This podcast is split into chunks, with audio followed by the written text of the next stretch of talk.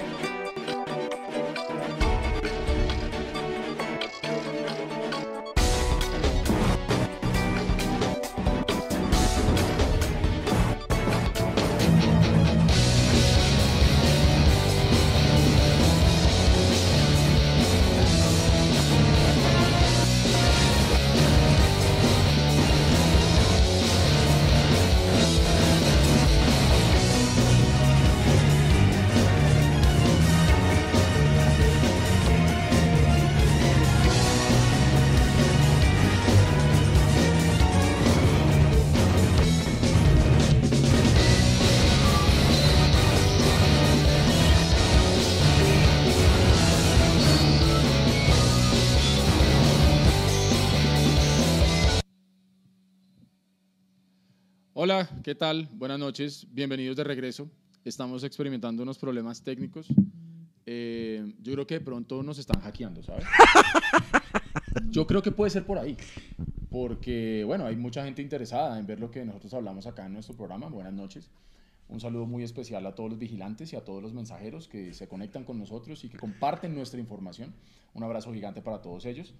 Por eso mandamos a hacer esta camiseta eh, para ustedes, con mucho cariño y con muy buena energía.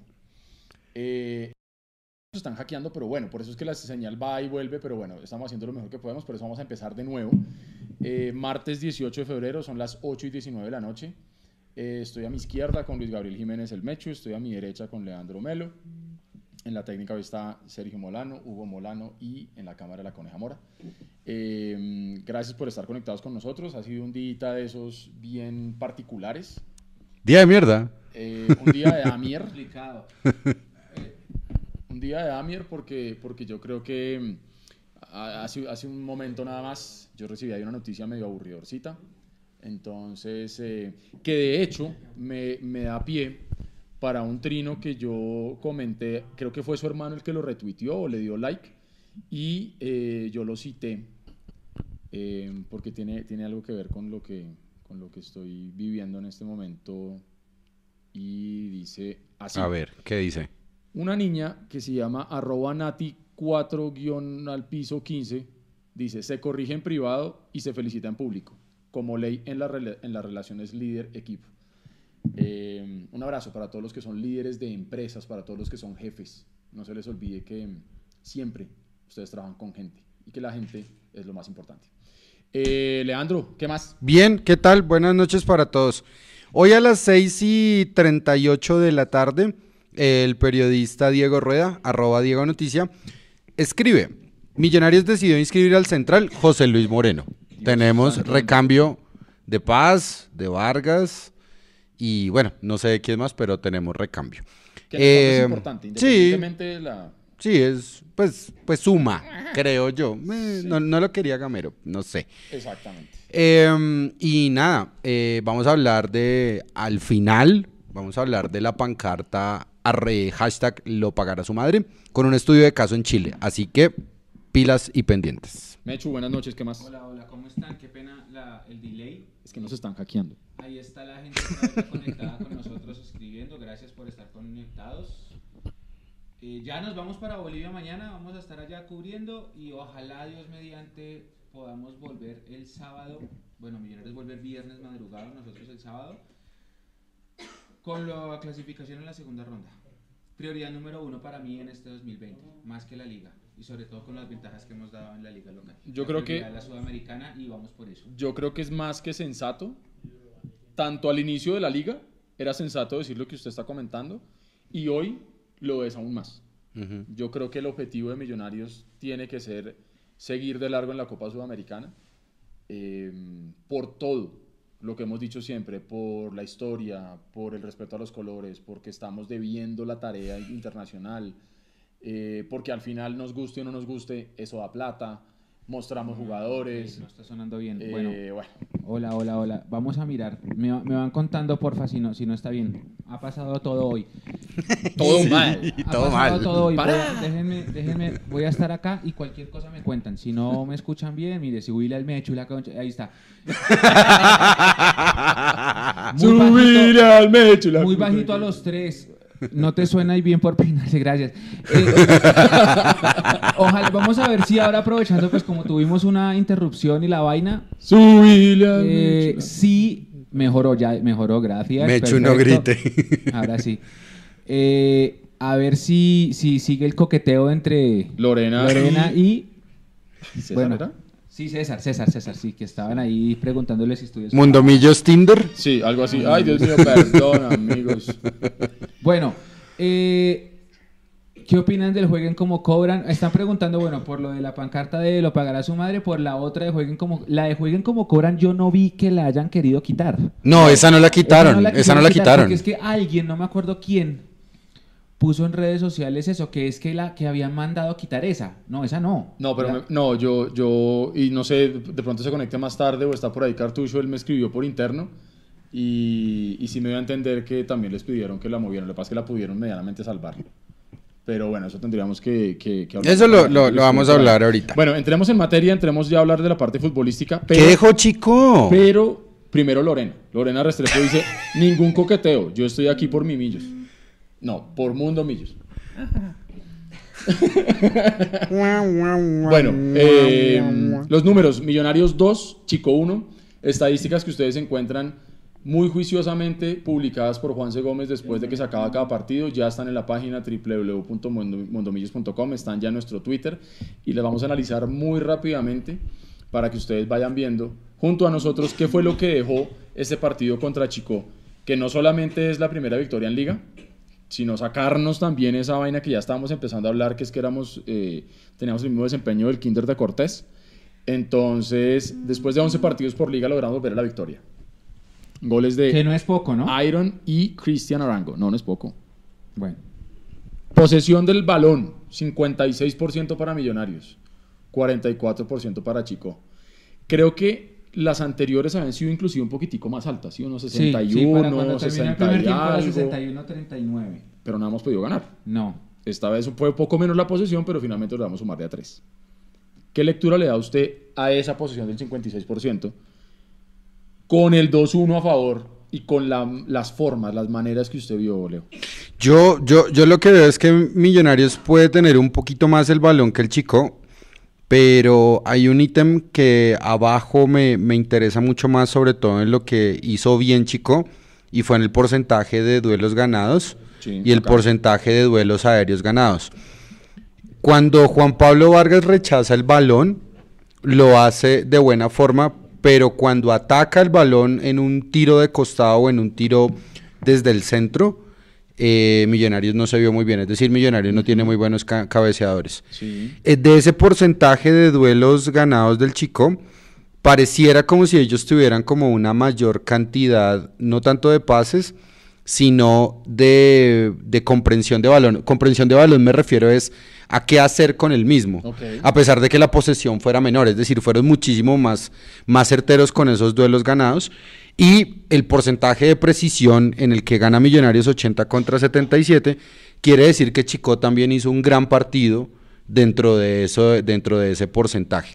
Si es como por, por tiros a totales, al arco y demás, eh, pues no solamente Millonarios fue más preciso, perdón, Chico fue más preciso, tuvo cuatro y tres al arco. Sí. Y creo que algo le pasó también a, a Millonarios.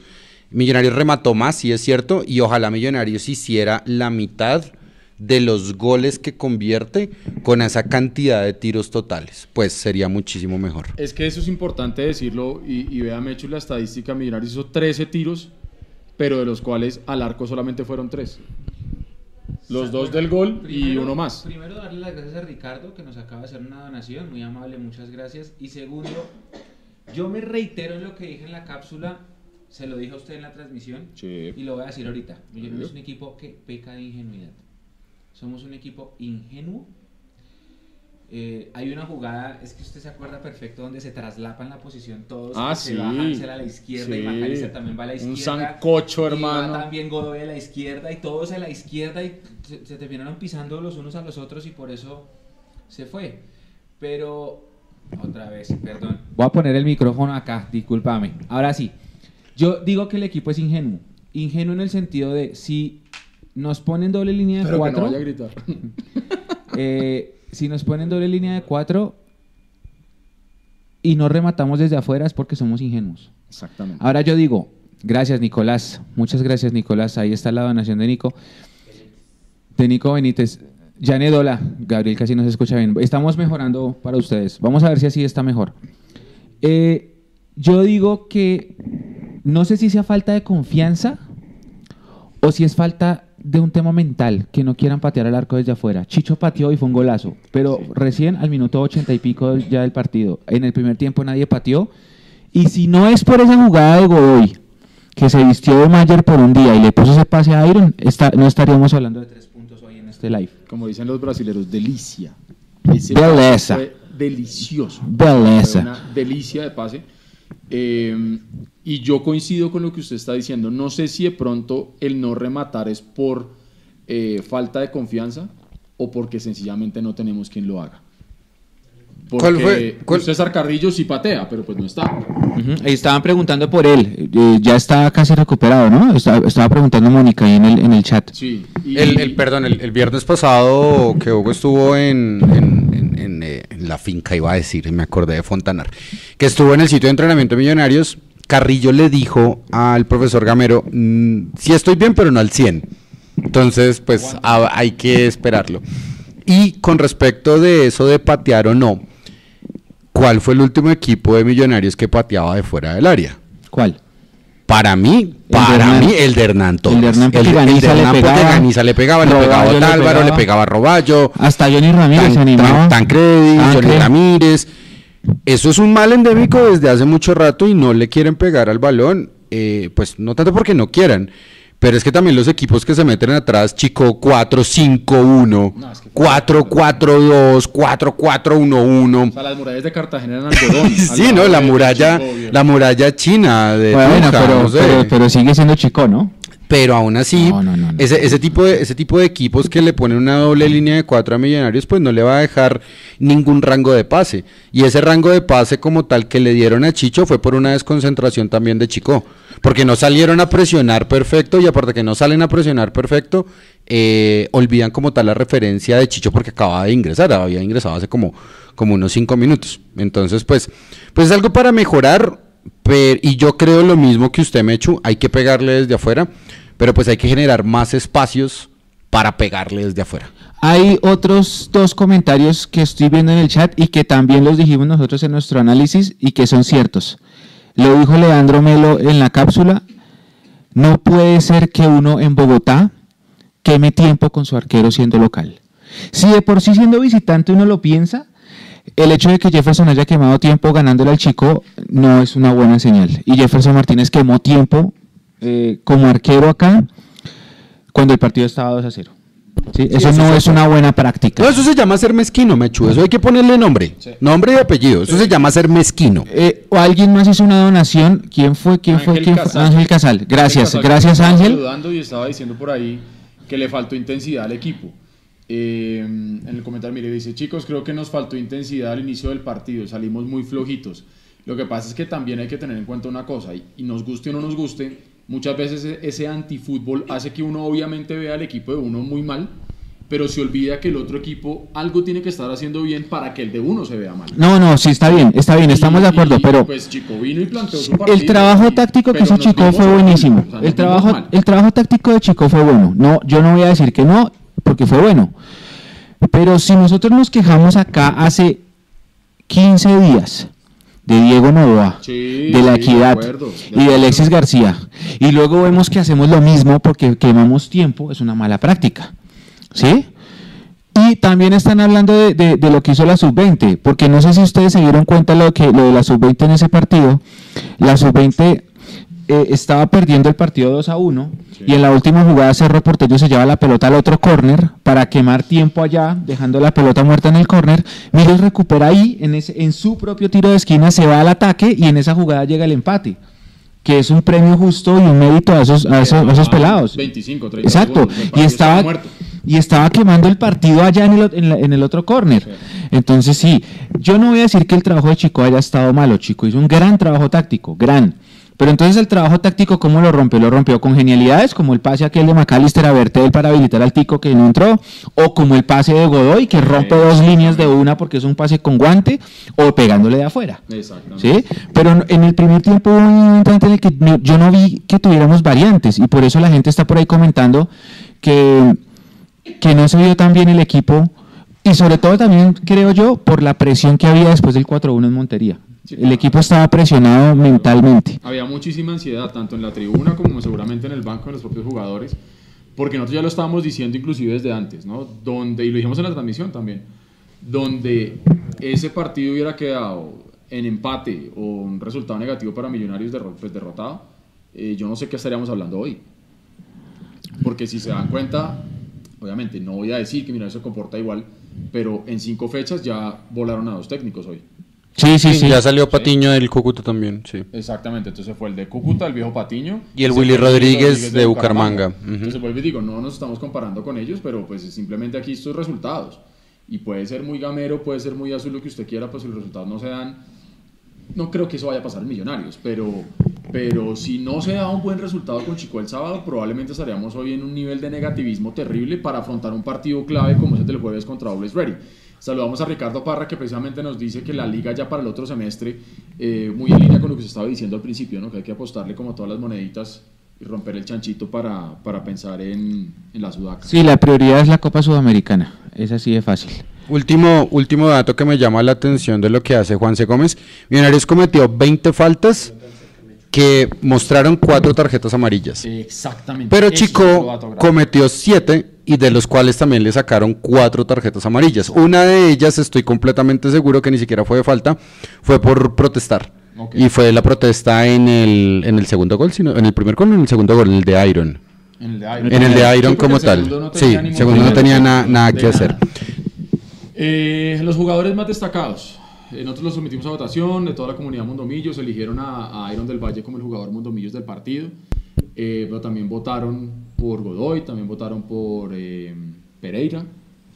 También votaron por. ¿Pereira? Ah, No, perdón, Pe- Pereira no jugó. Votaron por, votaron por Godoy. Por Vega. Maca, y por Vega. Ah, ok. Sí, discúlpenme. Eh, entonces, Iron del Valle. Gol número 40 45 con Millonarios. Y creo que ahí sí, como hemos dicho siempre, con los números no pelea absolutamente nadie.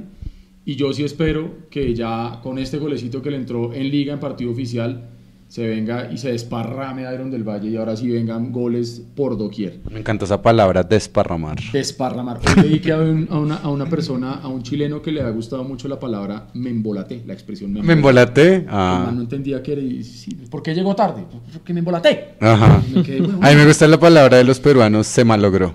Cuando los Ah, peruanos se dicen malogró. se malogró, Sí, oiga, me encanta, me vuelvo loco. A mí me gusta mucho Quilombo, Quilombo, de sí. los argentinos. Bueno, Eh, Cristian el Chichorango, Sí. que hoy, y lo decíamos el día en la transmisión, es el goleador de Millonarios con dos goles. Y aparte de todo, es un pepazo. Y se ve, y creo que es lo que yo más resalto hoy del Chicho, la confianza con la que ese man entra. Sí, sí, sí. Él Y está por esperando. primera vez sentí que del cambio, de lo, del banco de suplentes, perdón, llegaron cambios que aportaron. Porque así como le habíamos pedido a, a- a Gamero, y yo lo escribí en el magazine, diciéndole a Gamero, hey, es momento de tomar decisiones. Las tomó, hizo cambio de módulos, hizo cambio de titular, llevó un banco distinto, le funcionó. No le funcionó en, en- en Montería. Entonces yo creo que es bueno eh, resaltar el tema del Chicho. De John Duque es hablar más hacia el otro lado, hacia más lo negativo, y es que a pesar del nivel que está mostrando, pues hombre, no puede jugar cada partido, pa- cada partido con amarilla porque ya no toca ir haciendo cuentas de cada cinco, toca mandarlo a descansar uno. Y pues ya cuando sea reincidencia pueden ser dos. Sí, pues se está volviendo como el, el Johnny Ramírez de Millonarios, se está Exacto. volviendo el El Elkin Gerardo Blanco, Bedoya, el ¿te Gerardo? Bedoya. Sí, sí, sí, y pues, me, pues me parece que John, John tiene una, una gran constancia y un nivel técnico muy alto para poder quitar los balones de mejor forma. Eh, yo a veces pienso que eso es como un rezago de la capitanía, que, que a veces como por querer mostrar dónde mando o liderazgo Baila cuando no toca. o pega la patada cuando no toca. Y ojo, vuelvo y repito lo mismo que dije en la cápsula. A John Duque le perdonaron la primera tarjeta amarilla Cierto. desde la cuarta falta. Cierto. Porque ya luego le empezaron a acumular y a él le sacaron la amarilla en la séptima falta. Sí, La primera. ¿Listo? Sin embargo, fue el jugador que más recuperaciones tuvo. Tuvo nueve recuperaciones y fue el jugador con más pases en el equipo, 66. Entonces, digamos que compensa unas cosas con otras, pero no sigue siendo como una actuación 100% regular, ¿no? Y lo que usted anotaba al principio de Juan Pablo Vargas, que, que, digamos que ante la ausencia de centrales de peso, él está como resurgiendo y está sacando la cara por, por los centrales de Millonarios. Andrés García, un saludo gigante, nos dice vamos Iron. Eduardo lo invocó. buen Cobre, viaje, cobre, buen cobre, Eduardo, cobre. Es cierto, es Cobre, cierto. y está la grabación, cobre. Nosotros, cobre, nosotros en vigilante. La, en la, Nosotros en la transmisión, después de que viene el, el- palo de Iron, de su cabezazo del, del centro que le hace el Tico Ortiz, empezamos a decir, hombre, no, ya no más. Ya es hora de, de que se le abre el arco a Iron. E invoqué al dios del fútbol. Y el dios del fútbol me oyó y unos 5 o 6 minutos después llegó el gol de Iron. Así que vamos a seguir invocando al dios del fútbol. Eh, datos que deja el partido contra el Chico. Lo que decíamos al principio, logramos ganar después de 11, 11 partidos. 142 días. No, sin- eso es una falta de sin ganar. respeto. Eso es absurdo. Eso un equipo Puede ser que de los- no puede. Puede ser que de los 142 no hayamos jugado Pero se 95. cuentan. es que Pero no me frieguen, o sea, Se cuentan, no, está mal. Se cuentan. Eh, lo que decíamos también, Iron del Valle llegó a 45 goles con Millonarios. La última vez que había anotado fue contra Envigado el 21 de octubre del 18, cuando ganamos 2-1. Y tres, y tres al chico de los 45. Eh, exactamente, le metió tres goles al Chico. Y si no estoy mal, este fue el primero en Bogotá. Ah, sería buen dato entrar. Si no estoy mal. Y finalmente lo que le decíamos, John Duque, cuatro tarjetas amarillas. Eso es por encima de lo que nos dejó el chico. Algo más que anotar, que agregar. Ustedes allá los leemos a ver qué, qué más hay que, hay que- Alguien agregar. puso un comentario. Hola, Nicolás, otra, otra donación. Prefiero donar que pagar un canal premium. Muchas gracias. premium. Muchas gracias. Eh, Una alguien, camiseta que diga. alguien decía que, que Millonarios tiene un problema psicológico. Al- entre los comentarios del chat me pareció lo que opinan. No, no, yo, yo lo que veo como tal es eh, de Millonarios creo que Gamero como tal está muy apurado por mostrarle un montón de variantes tácticas a los jugadores para que ellos le entiendan lo más rápido posible y eso hace que el trabajo de la semana no se vea de buena forma en, en el partido. Gamero incluso lo explicaba en la rueda de prensa, él decía empecé con un 4-2, luego muteé al 4-2, al 4-1-4-1, luego pasé, o sea, parecía el teléfono de Bilardo, pero mal. Sí. Eh, y pues eso está bien, o sea, es que, es que Gamero, hace, Gamero hace gala de muy buen técnico, es que Gamero no es un mal técnico, y menos desde el punto de vista táctico. Pero me he hecho pregunta, ¿es algo mental?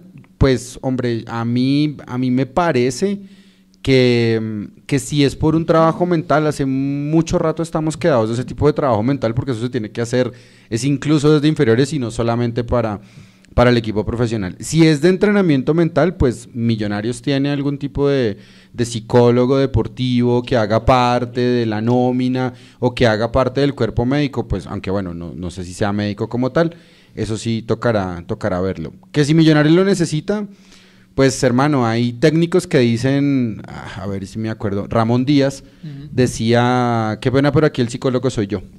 Entonces no les gustaba dejar entrar ese tipo de personas en el camerino porque hablaban mucho verso, vendían mucho humo, le, le decían cosas diferentes a los jugadores, entonces pues dependerá de Gamero. Pues para mí es un recurso completamente válido, como también es un recurso válido la analítica y el big data.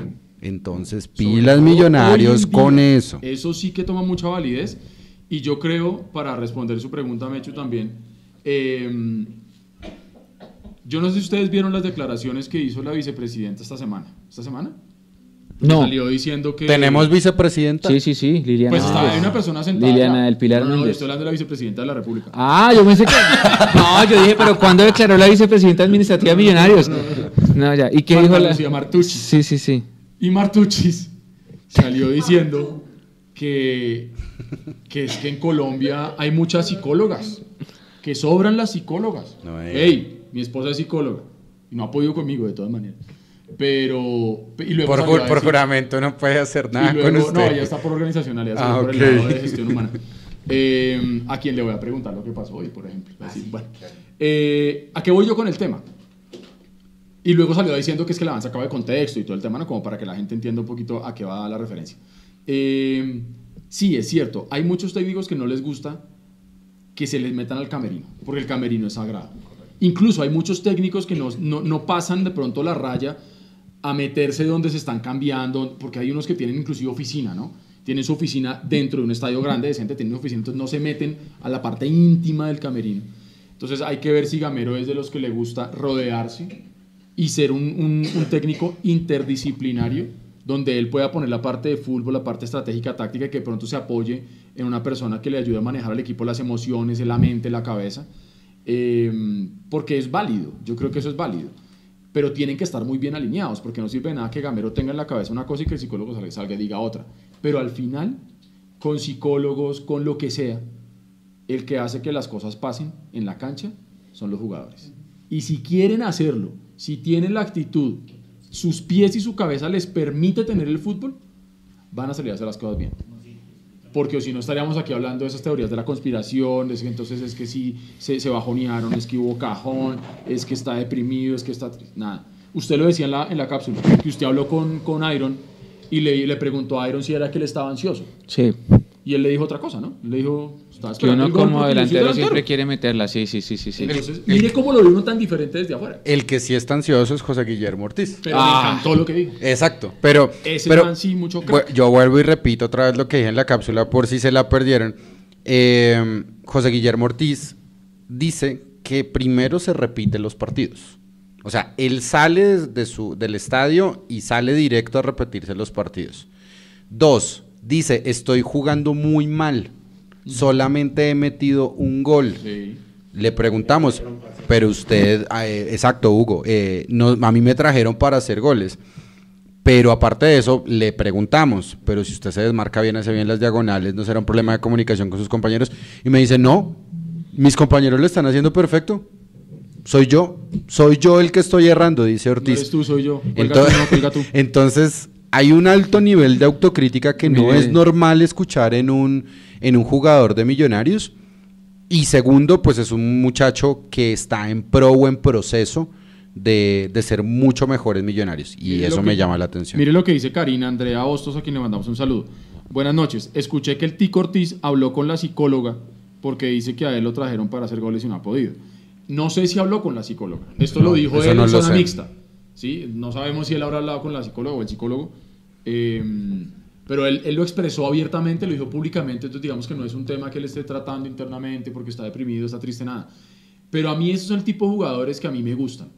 Porque, ¿se acuerda que al principio nosotros hasta le mamamos gallo al tico?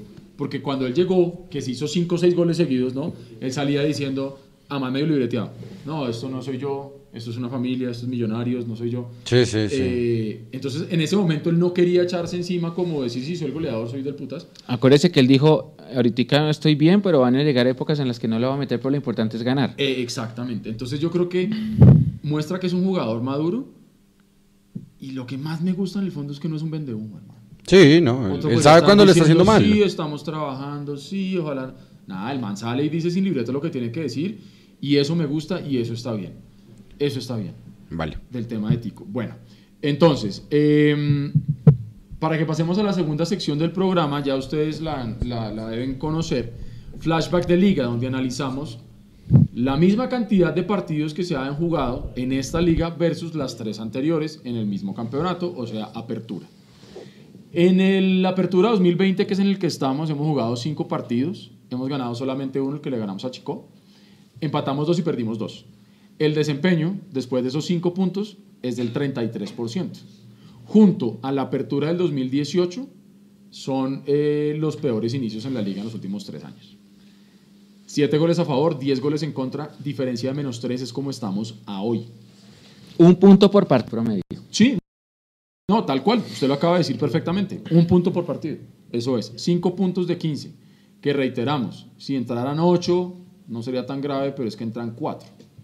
Y ya, ya de pronto miraremos más adelante cómo está la tabla, porque aparte toda esta fecha fue larguísima. ¿Se dio cuenta? Empezó Uy, viernes no. terminó- termina hoy, creo. No ha terminado, ¿cierto? Sí, termina creo que hoy. Entonces, bueno, esto por bueno, fútbol moderno. Perdón, ¿puedo hacer un breve Lo que repaso de este su Chicho? programa. Mi señora dice que muy tarde con respecto a lo de Chicho, pero el tema de su rendimiento pasa porque ahora sí tenemos a un jugador enfocado al 100% con el equipo y no pensando en su salida internacional. Oiga, chapó. Qué bien. Sí, señor. Mire que tiene toda la razón. Y entonces, ¿será que eso es lo que le está pasando a Wilker? Ay, qué buen tema. Porque, Qué gran porque tema. puede ser. No está, no está en la continuidad, pero es un gran tema. No, no, Wilker no. Dejémoslo descansar un rato. El profe le deja descansar, nosotros también. ¿Cómo le diría en la fiesta de cumpleaños? Eh, yo espero que bien. Porque yo creo que él va a tapar el jueves, ¿sabes? Yo creo que le toca tapar el jueves. Porque es la vitrina para ver si le va bien y, y, y bueno. ¿Cómo se veía la apertura 2019?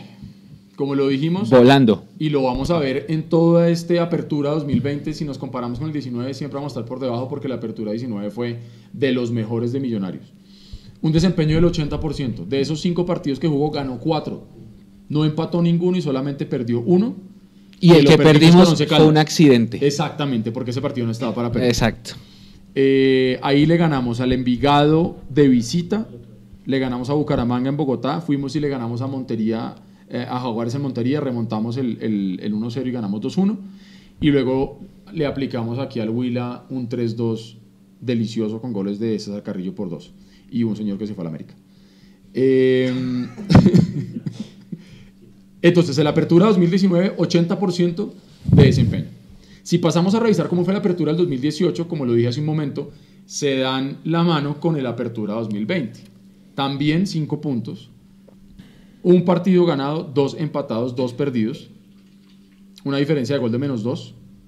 El único partido que ganamos en esos cinco primeros se lo ganamos a Patriotas. 1-0 con gol de Matías. El día que mostramos las copas, Ah, sí, señor. porque ganamos la Superliga. Tiene toda la razón, yo ese día llegué tarde.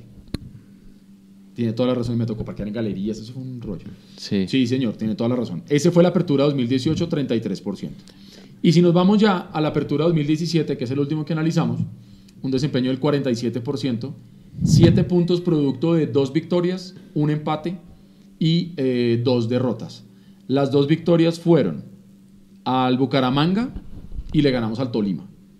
Empatamos con Río Negro, perdimos con el, con el vecino y perdimos con eh, el Medellín. Dice Castelar 81, con todo respeto, creo muy poco en los psicólogos por experiencia personal y porque mi hermana es psicóloga y no sirve para nada. Qué bonita familia. Yo, yo, yo estuve psicóloga también de chino y pues sí, no me sirvió ya mucho. A mí tampoco, yo tampoco. No, yo, yo no. Yo estuve para pasar después, Natus alguna vez y cámaras les contaré. No, me yo, mi gasté me mucha mandó. plata al tipo y no, no, no. Mi mamá me mandaba porque de pronto me veía que, no sé, yo creo que ella me dejó caer de chiquito y me mandaba y, y ma. Claro que ahora todo es psicólogo, ¿no? Ahora. No, no, ahora es, ahora todo es coaching. No, yo no tengo ningún problema con Fariñez, hombre, está mal de No, nivel y ya, tranquilos, tomando tranquilos. Eh, sí, no, ahora el tema es coaching, ¿no? Coaching de vida, coaching financiero, coaching de alimentación. Eh, ¿Sí o no? Una coach de alimentación, bueno, todo, en fin. Eh, miércoles, qué pena, muchachos, eh, debo retirarme un segundito. Sí, no, no, no, hágale, hágale, toca. Bueno, entonces eh, vamos a hacer aquí un breve repaso. Bueno, ya, ya pasamos como tal a... Ver, pa- pasemos este, ponemos este acá. Entonces, bueno, Mechu, querido, eh, vamos a hablar del análisis, del análisis como tal de los titulares y los suplentes, de, de los módulos como tal tácticos que tuvo eh, Gro. Eh, yo creo que el- el- la, primera mano, o por lo menos lo que nosotros estábamos esperando, no era tanto sentar a Fariñez, sino probar a Godoy.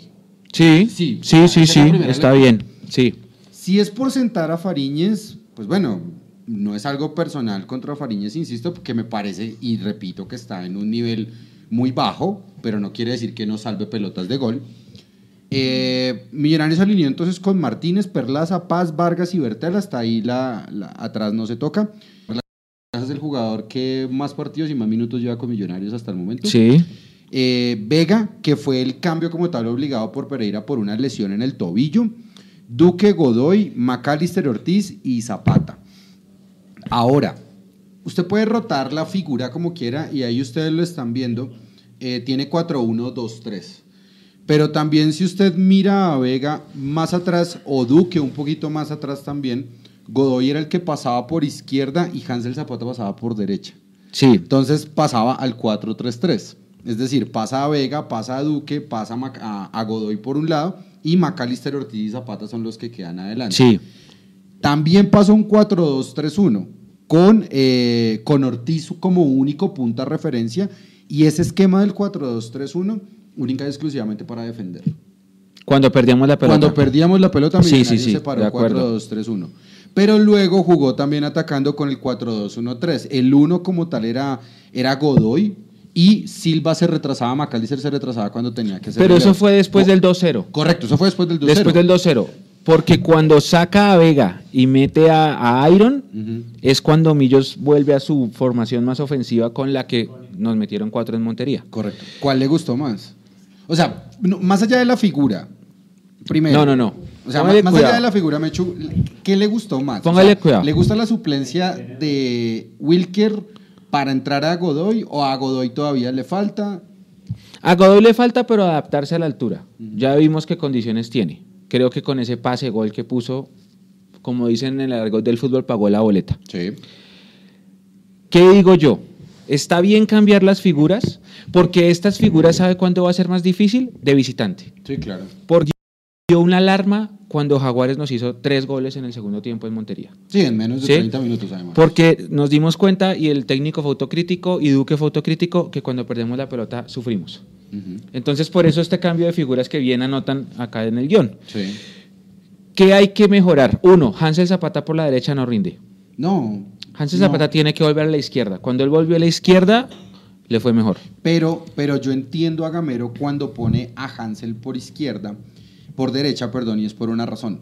Porque Hansel y Godoy, que es zurdo, Godoy es zurdo, Sí, se pueden quitar completamente espacios. Es decir, usted pone por la izquierda a Bertel, pone a Godoy más adelantico y pone a Hansel. No puede subir Bertel. Bertel es el que se tiene que quedar completamente obligado. pero la versión de Hansel no es la misma si lo pone a jugar por la derecha. ah, no, eso sí es clarísimo. Sí, entonces Es es de eso de entrada. A mí me gustó el 4-1-4-1, pero con esa salvedad. McAllister, mucho mejor de banda que de, que de 10, Ujú. pues porque es mucho más cómodo en una posición que es como más natural para él. Pero igual el módulo está bien. Hay que probarlo de visitante. Y puede ser que lo vayamos a ver el jueves. Porque Always Ready no es un equipo fácil. No. Es un equipo muy goleador, que Sí, es sí, líder. Eso lo vamos a ver ahorita más Exactamente. adelante. Entonces ahí es donde uno dice, sí, chévere. ¿Estamos generando op- opciones de gol? Sí. Sí. Las votamos todas también, pero estamos generando opciones de gol. Sí. Sí, sí, Eh, pero cuando nos están llegando también muy fácil. correcto. Sí, y el hecho de que uno lleve seis partidos y solo haya podido sacar el arco en cero en uno, no es una buena señal. Pero es una, pero a ver, pero entonces es una mala señal del arquero, es una mala señal de la recuperación del balón, es decir, no recuperamos el balón, es lo una- perdemos, o es una cuestión de desconcentración figura. y jugadas puntuales, o de la figura. De la figura. Ajá. De la figura. Algo está pasando en ese 4-1 o 4-2. Es que es, que es algo... nos- cuando el equipo se. Usted lo vio el otro día, el equipo se parte mucho. Sí. Y cuando el equipo se parte mucho, nos llegan más fácil. Y Sí. eso fue lo que pasó en Montería. Pero, pero yo, yo vuelvo como tal al mismo tema y era algo que, que le, que le decía Eduardo en el estadio. Si usted tiene los cuatro, de, los, los cuatro primeros defensores y el primero que saca el balón puede ser Duque o puede ser Vega o puede ser Pereira, y ahí queda un espacio de 20 metros entre Vega, la defensa, y después queda otro espacio de 10 metros más o menos entre Duque y Vega o Duque y Pereira. ¿Quién es el segundo volante de recuperación? Es que a veces no hay. Es que no lo hay. A veces no hay porque a veces es como si usted tuviera un 5 y dos 8. Correcto. Y esos dos 8 se van al ataque y quedamos esos partidos. Quedamos con un 4-1 literal y Correcto. por eso nos hacen superioridad en la media cancha. Correcto. Los rivales también ven los partidos, los técnicos rivales analizan y esas cosas pasan. Y lo de Montería fue pasó por ahí. Sí, sí, sí, sí. ¿sí? Por eso ese cambio de módulo, por eso cuando ganamos, cuando fue el 2 a 0, él baja a McAllister, como usted bien menciona, para hacer un 4 a 2 y cerrar un poquito los espacios. Después hay una desconcentración en una falta y bueno, llega el gol de Chico, pero estuvo bien. Sí, sí. Que desde, Arme- desde Australia, Santiago Vera, un abrazo. Ah, muchas gracias, Santiago. Un abrazo. Sí. Y eh, lo que dice Iván, mire, el gol es una desconcentración defensiva, qué ingenuidad. Claro, si hacen la falta, quédense ahí parados para esperar a que la, a que la figura se arme. Ajá. Dejaron correr a riesgo y ahí pasó.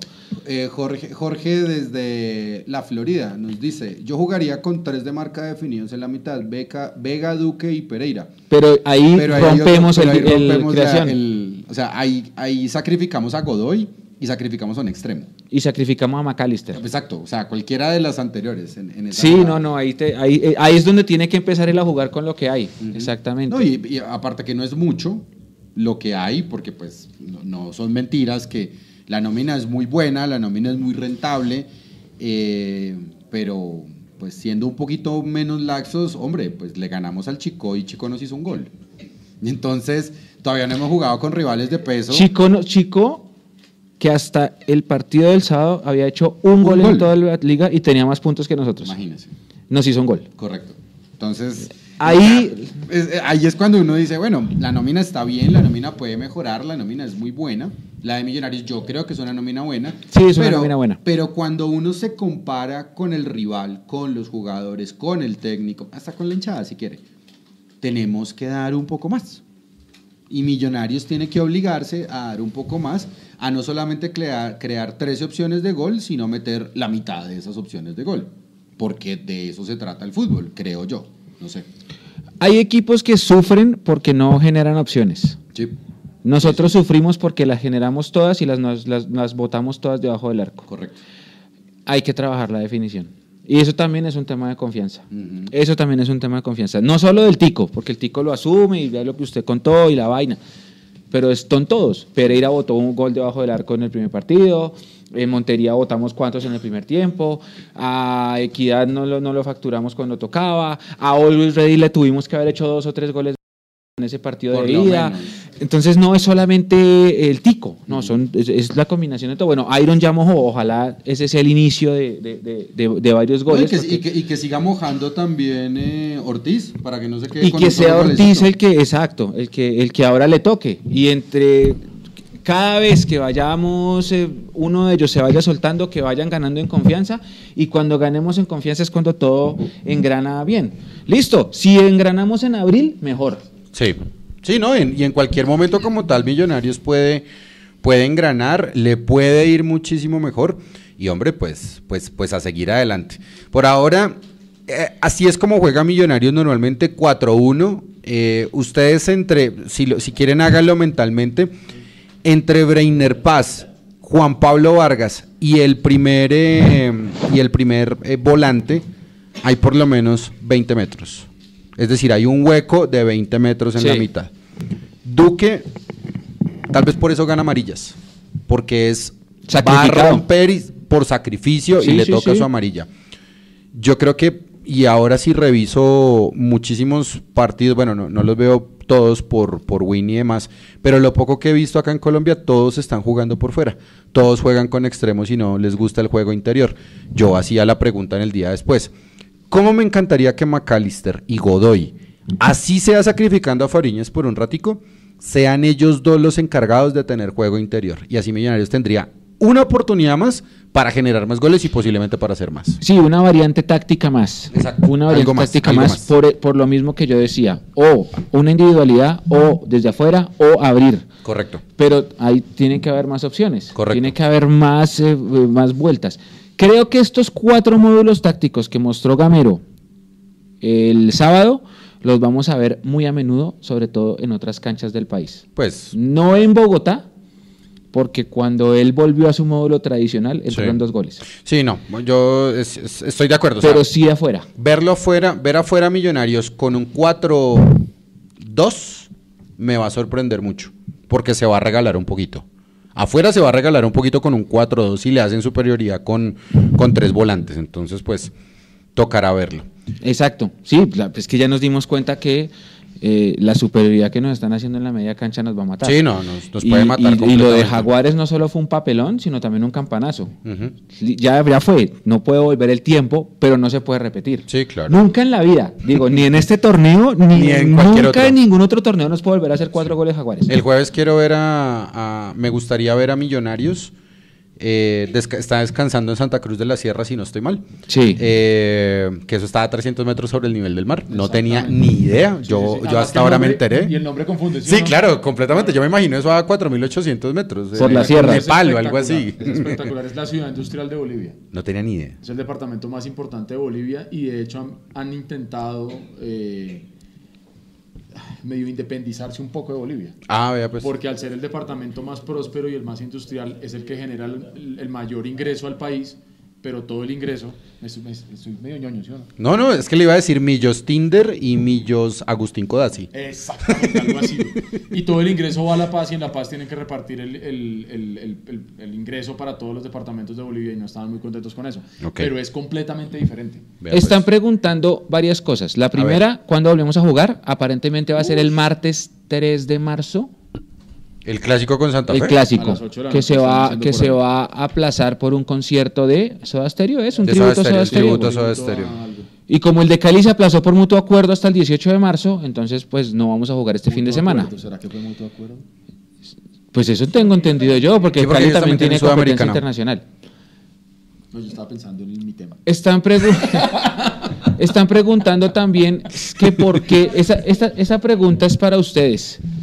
¿Por qué Santa Cruz y no La Paz? ¿Para adaptarse a la altura sobre el día del partido? Sí, ver, seguramente. Es que, es que eso lo, lo que... Lo que Millonarios le tiene miedo a la altura. Se ha pregonado muchas veces eso y es que si usted va a ir a jugar a la altura, usted puede tener dos caminos.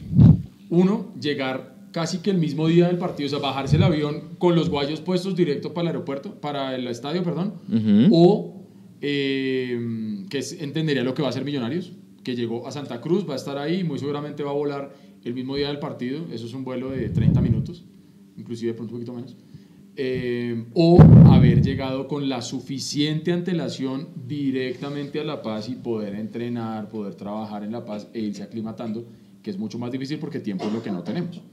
Entonces, eh, yo creo que eh, eligieron el, el segundo camino, dormir en Santa Cruz y, y volar a La Paz el día del, del partido.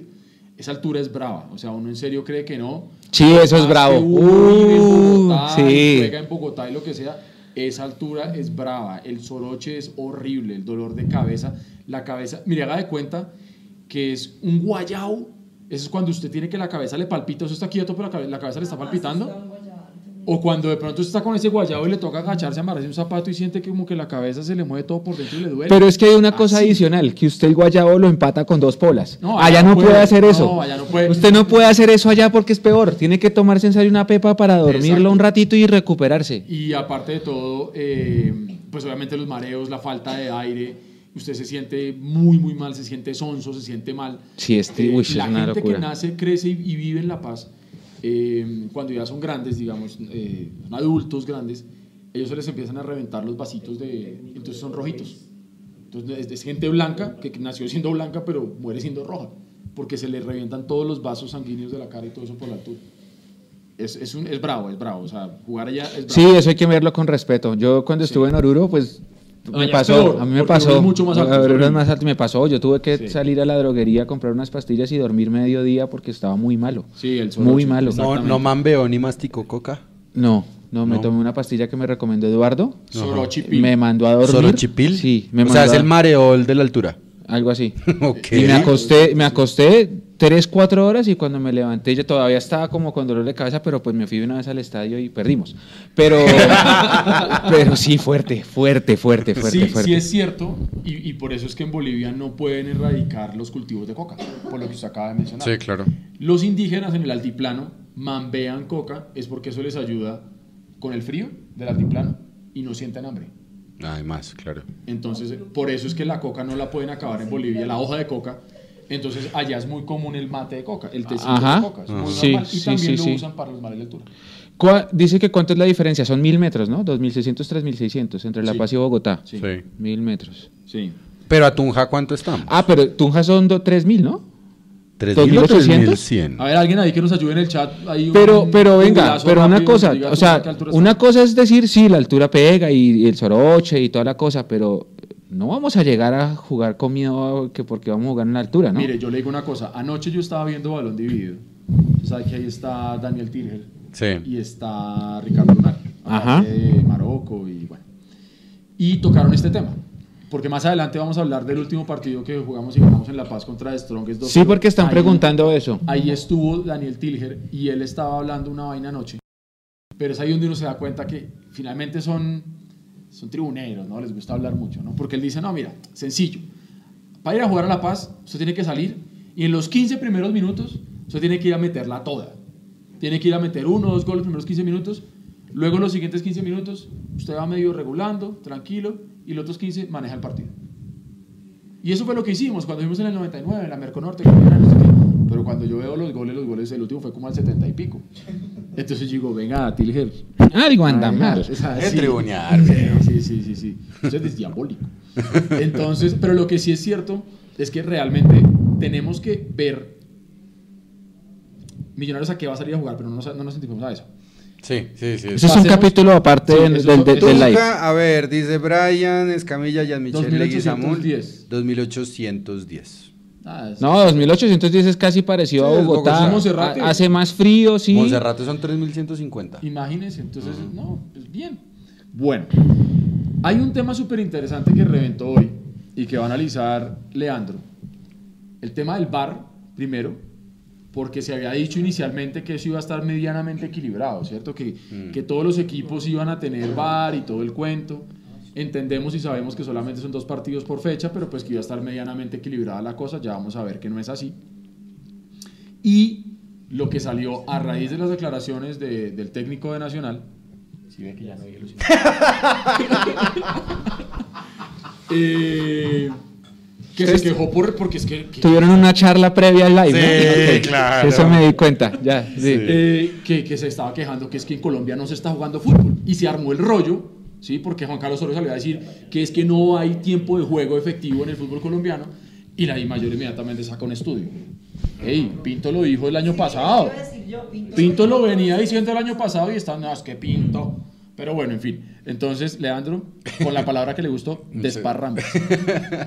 Eh, Desparrámese. No, lo, lo que vamos a ver es, primero, la declaración de Juan Carlos Osorio fue, eh, lo parafraseo porque no, no la tengo acá directa, eh, él le ofrece disculpas a toda la gente que fue al Atanasio a ver Nacional eh, Deportivo Cali, porque no vieron un gran partido.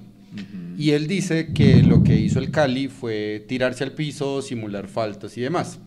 Entonces acá lo que nosotros vamos a ver en este pequeño cuadrito que sacó Di Mayor, que es el del ranking de tiempo efectivo de juego de las fechas de la 1 a la 4, nos vamos a sorprender mucho. Y no solo por Nacional, no, no, no creo que por ahí sea la, la lectura porque este no es un programa para hablar de, de Atlético Nacional. El líder del torneo es el Deportivo Pasto. Sí, señor. ¿Estoy equivocado? Está en lo cierto. Bien, es el segundo equipo que mejor control, que, que mayor cantidad de tiempo utiliza el balón para jugar. Porque, ojo, tiempo efectivo de juego quiere decir que el balón está en movimiento. O Exactamente. sea, que usted lo está pasando de un lado a otro y demás, no se cuentan las faltas y demás. Millonarios es el sexto con 53 minutos y 55 de 90. El mayor lo tiene Patriotas con 59-16 y los que menor tiempo de juego efectivo tienen son América de Cali con 46 y Santa Fe con 49. A ver, ¿a qué voy o, por qué queremos mostrar este tema? Y es un tema del VAR. Eh, Millonarios ha jugado acá en Bogotá dos partidos, Tres. Tres partidos por liga, Pasto, ¿cierto? Equidad y Chico. No, por liga, ¿cierto? Pasto, Equidad y Chico. Yes.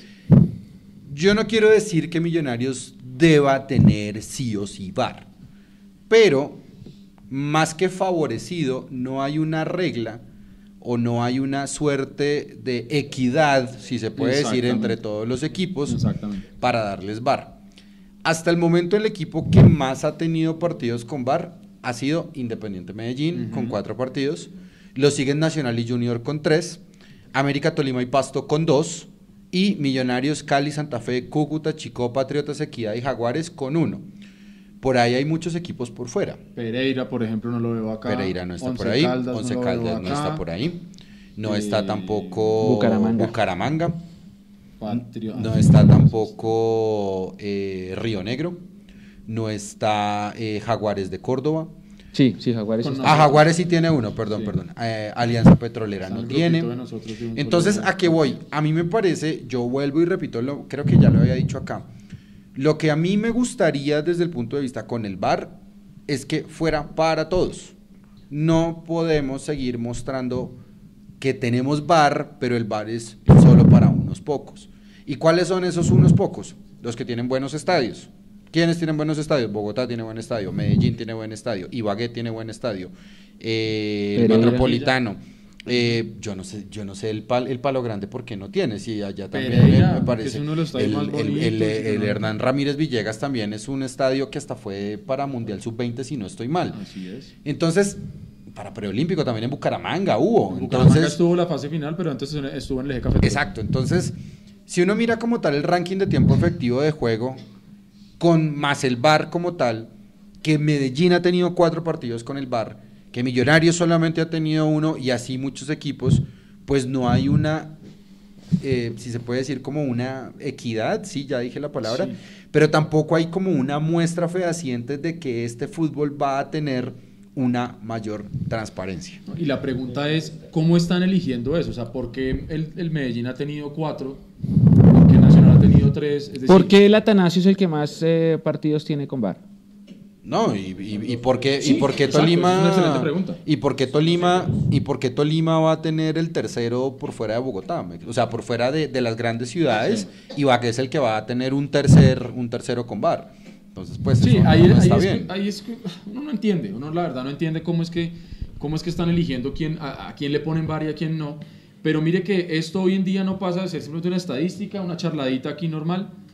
Hasta pero que esto, exacto, hasta que los partidos empiecen a definir cosas, hasta que estemos por ahí en la fecha 15, donde estemos arañando para llegar al cuarto lugar, donde estén equipos empatados en puntos y de pronto uno de esos que está empatados en puntos tenga VAR y el otro no.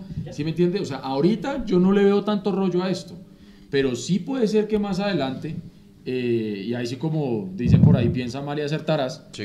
eh, puede ser que más adelante se termine volviendo ahí medio un rollito ahí medio, Exacto, medio- entonces, medio raro. entonces hay que mirar como tal, o a mí que me gusta mirar reglamentos, y ese también es un muy, gran, muy buen trabajo suyo, Eduardo, que es revisar los reglamentos. Y dice el, el artículo octavo, que son los casos de empate en la tabla de posiciones de la fase 1 de la Liga Di Mayor. Hay cinco ítems de desempate. El primero, mayor diferencia entre el total de goles a favor y el total de goles en contra. El segundo, mayor número de goles a favor. El tercero, mayor número de goles a su favor como visitante. El cuarto, menor número de goles en su contra como visitante. Y si los equipos están completamente empatados en esos cuatro ítems, el quinto se llama club con mayor tiempo de juego efectivo durante la respectiva fase. Es decir, ahorita estábamos hablando de Big Data, estábamos hablando de analítica, y Di Mayor está haciendo bien la tarea porque le toca hacerla porque la tiene el reglamento. Sí. Pero ¿eso qué quiere decir?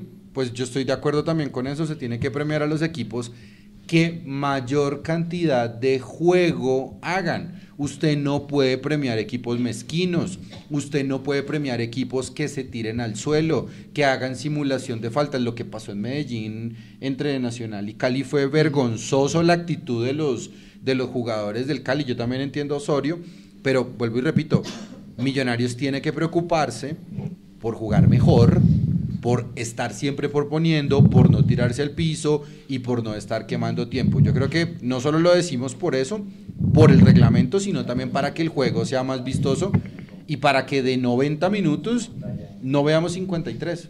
Hombre, intentemos ver 60. Es cierto, es cierto. Para, Ahora- para jugar más, para que la gente se entretenga más. ahora, Tengo la una gran pregunta. pregunta es cómo están midiendo eso. No, no, eso es Big Data y lo tienen, lo tienen ahí Sí, con, con, digo con yo, Opta. o sea, eso El posiblemente. sombrero de ser así bien ácido, bien mamón.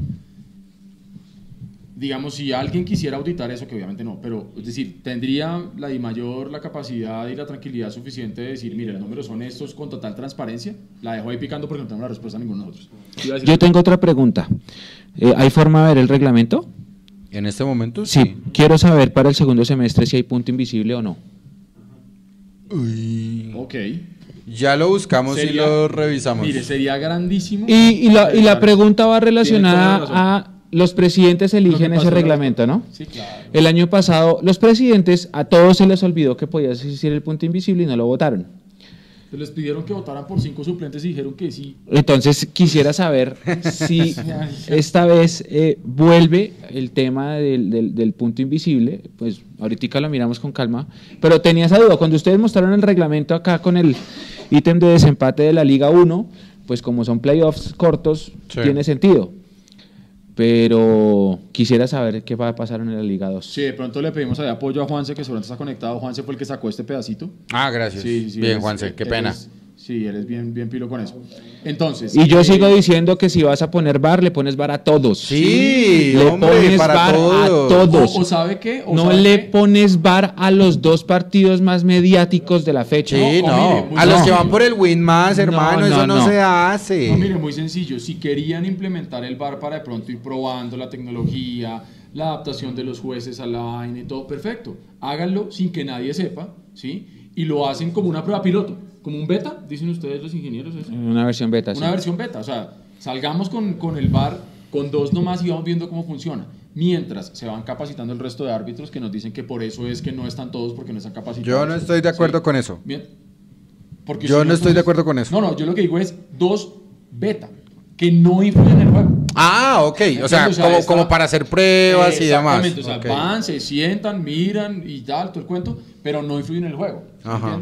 Porque, porque si no, pues es una, es una, es una pendejada. Esa es una gran pregunta, Juan Leonardo Morales. Dice, lo que hace la Di Mayor con el bar es una vergüenza. Imagínese cómo harán en la fecha de clásicos. ¿Cuál clásico se quedará sin bar? Adivinen. Grandísimo. No se sabe. No se sabe.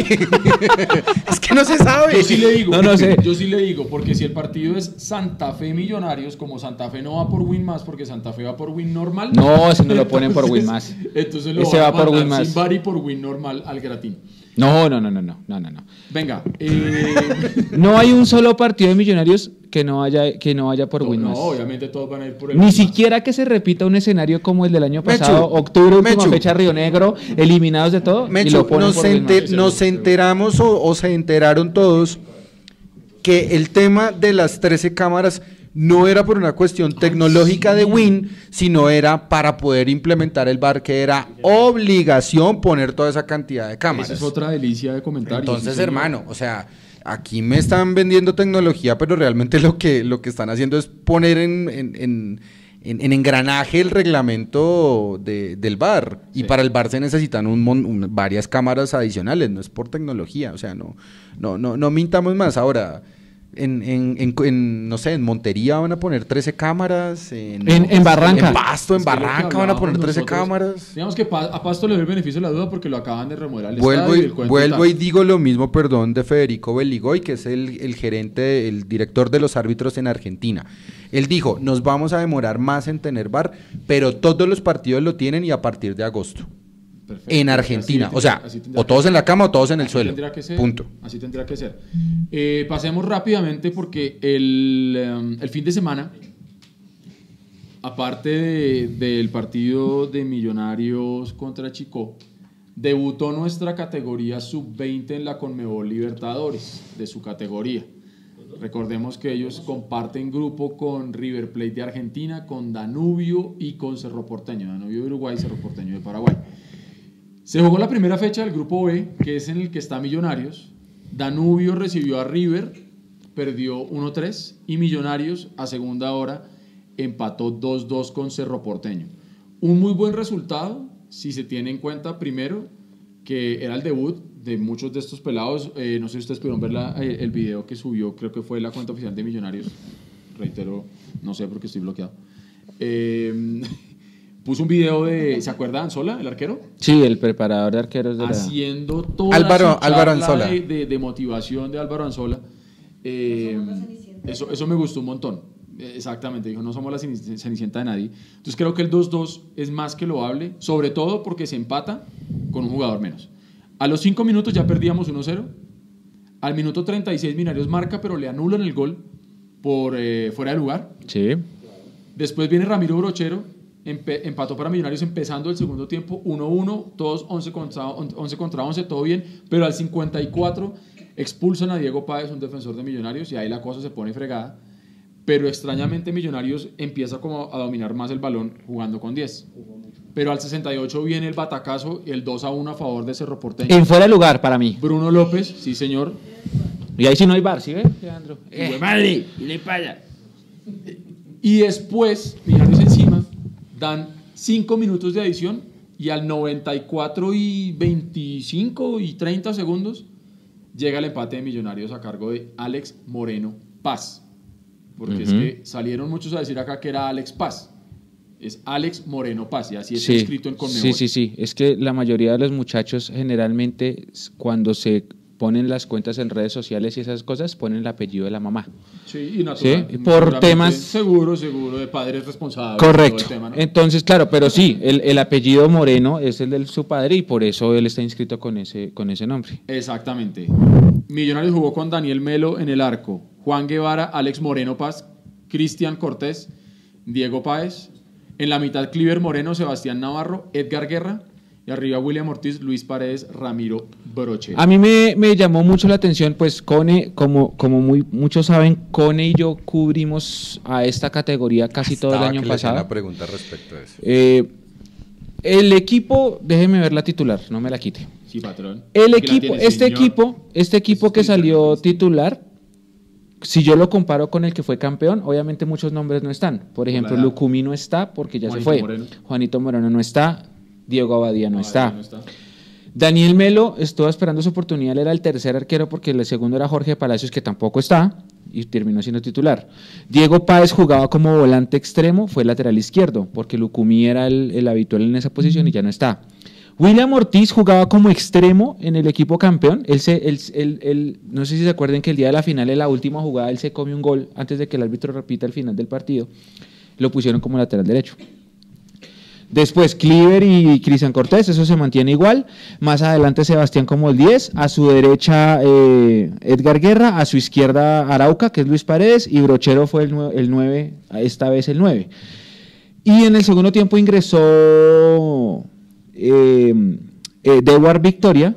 Él es lo mismo. él- él- él- ustedes lo buscan en redes sociales como Dewar Palacios, pero él se llama Dewar Victoria Palacios. Ok. Dewar Victoria es el jugador más polifuncional que tiene este equipo, porque puede jugar de lateral, de volante ofensivo y de, y de volante recuperador. Es, y, entró a jugar como lateral. A raíz, Marcelo Bielsa dice que en etapas de formación los jugadores tienen que pasar hasta por dos y tres por tres posiciones para, para- por si el equipo le llega a pasar algo. Pero bueno. Estaba que le hacía una pregunta. Si yo tengo 10 millones de dólares en este momento y me toca, y me toca de esta titular, me toca buscar cuatro, tres jugadores para el primer equipo de Millonarios. ¿Quiénes Edgar están Guerra, listos? Edgar Guerra, Cliver Moreno y Sebastián Navarro. ¿Y Sebastián Navarro? Sí. Ok. O sea, a muerte con ellos. Y, y si me pone el cuarto, Diego Páez. Diego Páez es el cuarto. Diego Páez tiene, Diego Páez tiene, están. eh, el- Ellos, ellos, Eh, ya, ellos ya surgieron. Diego, Diego, Diego Páez estuvo en un ciclo de preparación de la selección de Colombia mayores con, con Queiroz. Un día estaban entrenando un partido, jugaron contra Millonarios Sub-20, a Queiroz le gustó y le dijo, venga, hace un microciclo con la profesional, en un microciclo es su trabajo.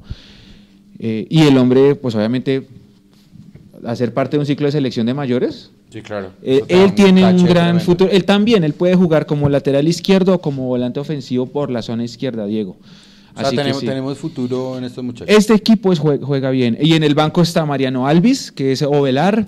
Está Juan David Moreno, que es la joya de la corona. Está Roberto Saber, que es un defensa, es un mellizo. El, el hermano es delantero, pero no sé si el hermano siguió con toda esta remesón que hubo en las categorías menores.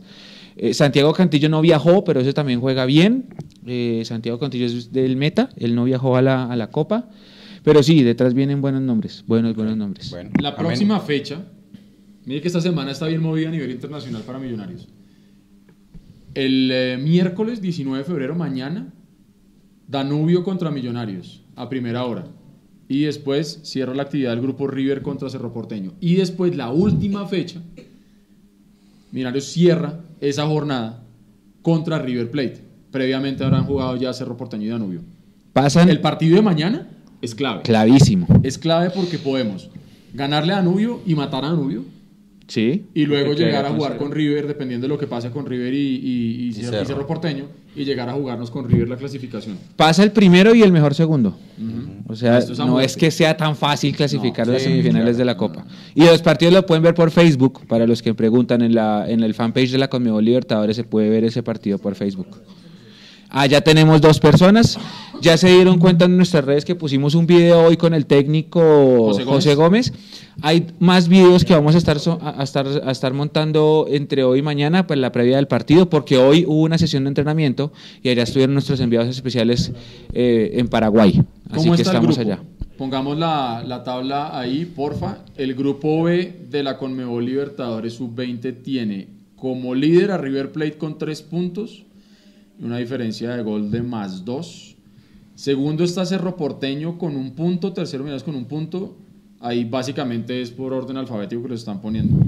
O porque Cerro es local. O porque Cerro es local. No, no, no, estoy diciendo cualquier cosa. Puede ser por orden alfabético. Sí, y luego. ¿Y usted le cree? No, yo voy y verifico. Yo, yo tengo plena confianza en el señor ex mechudo.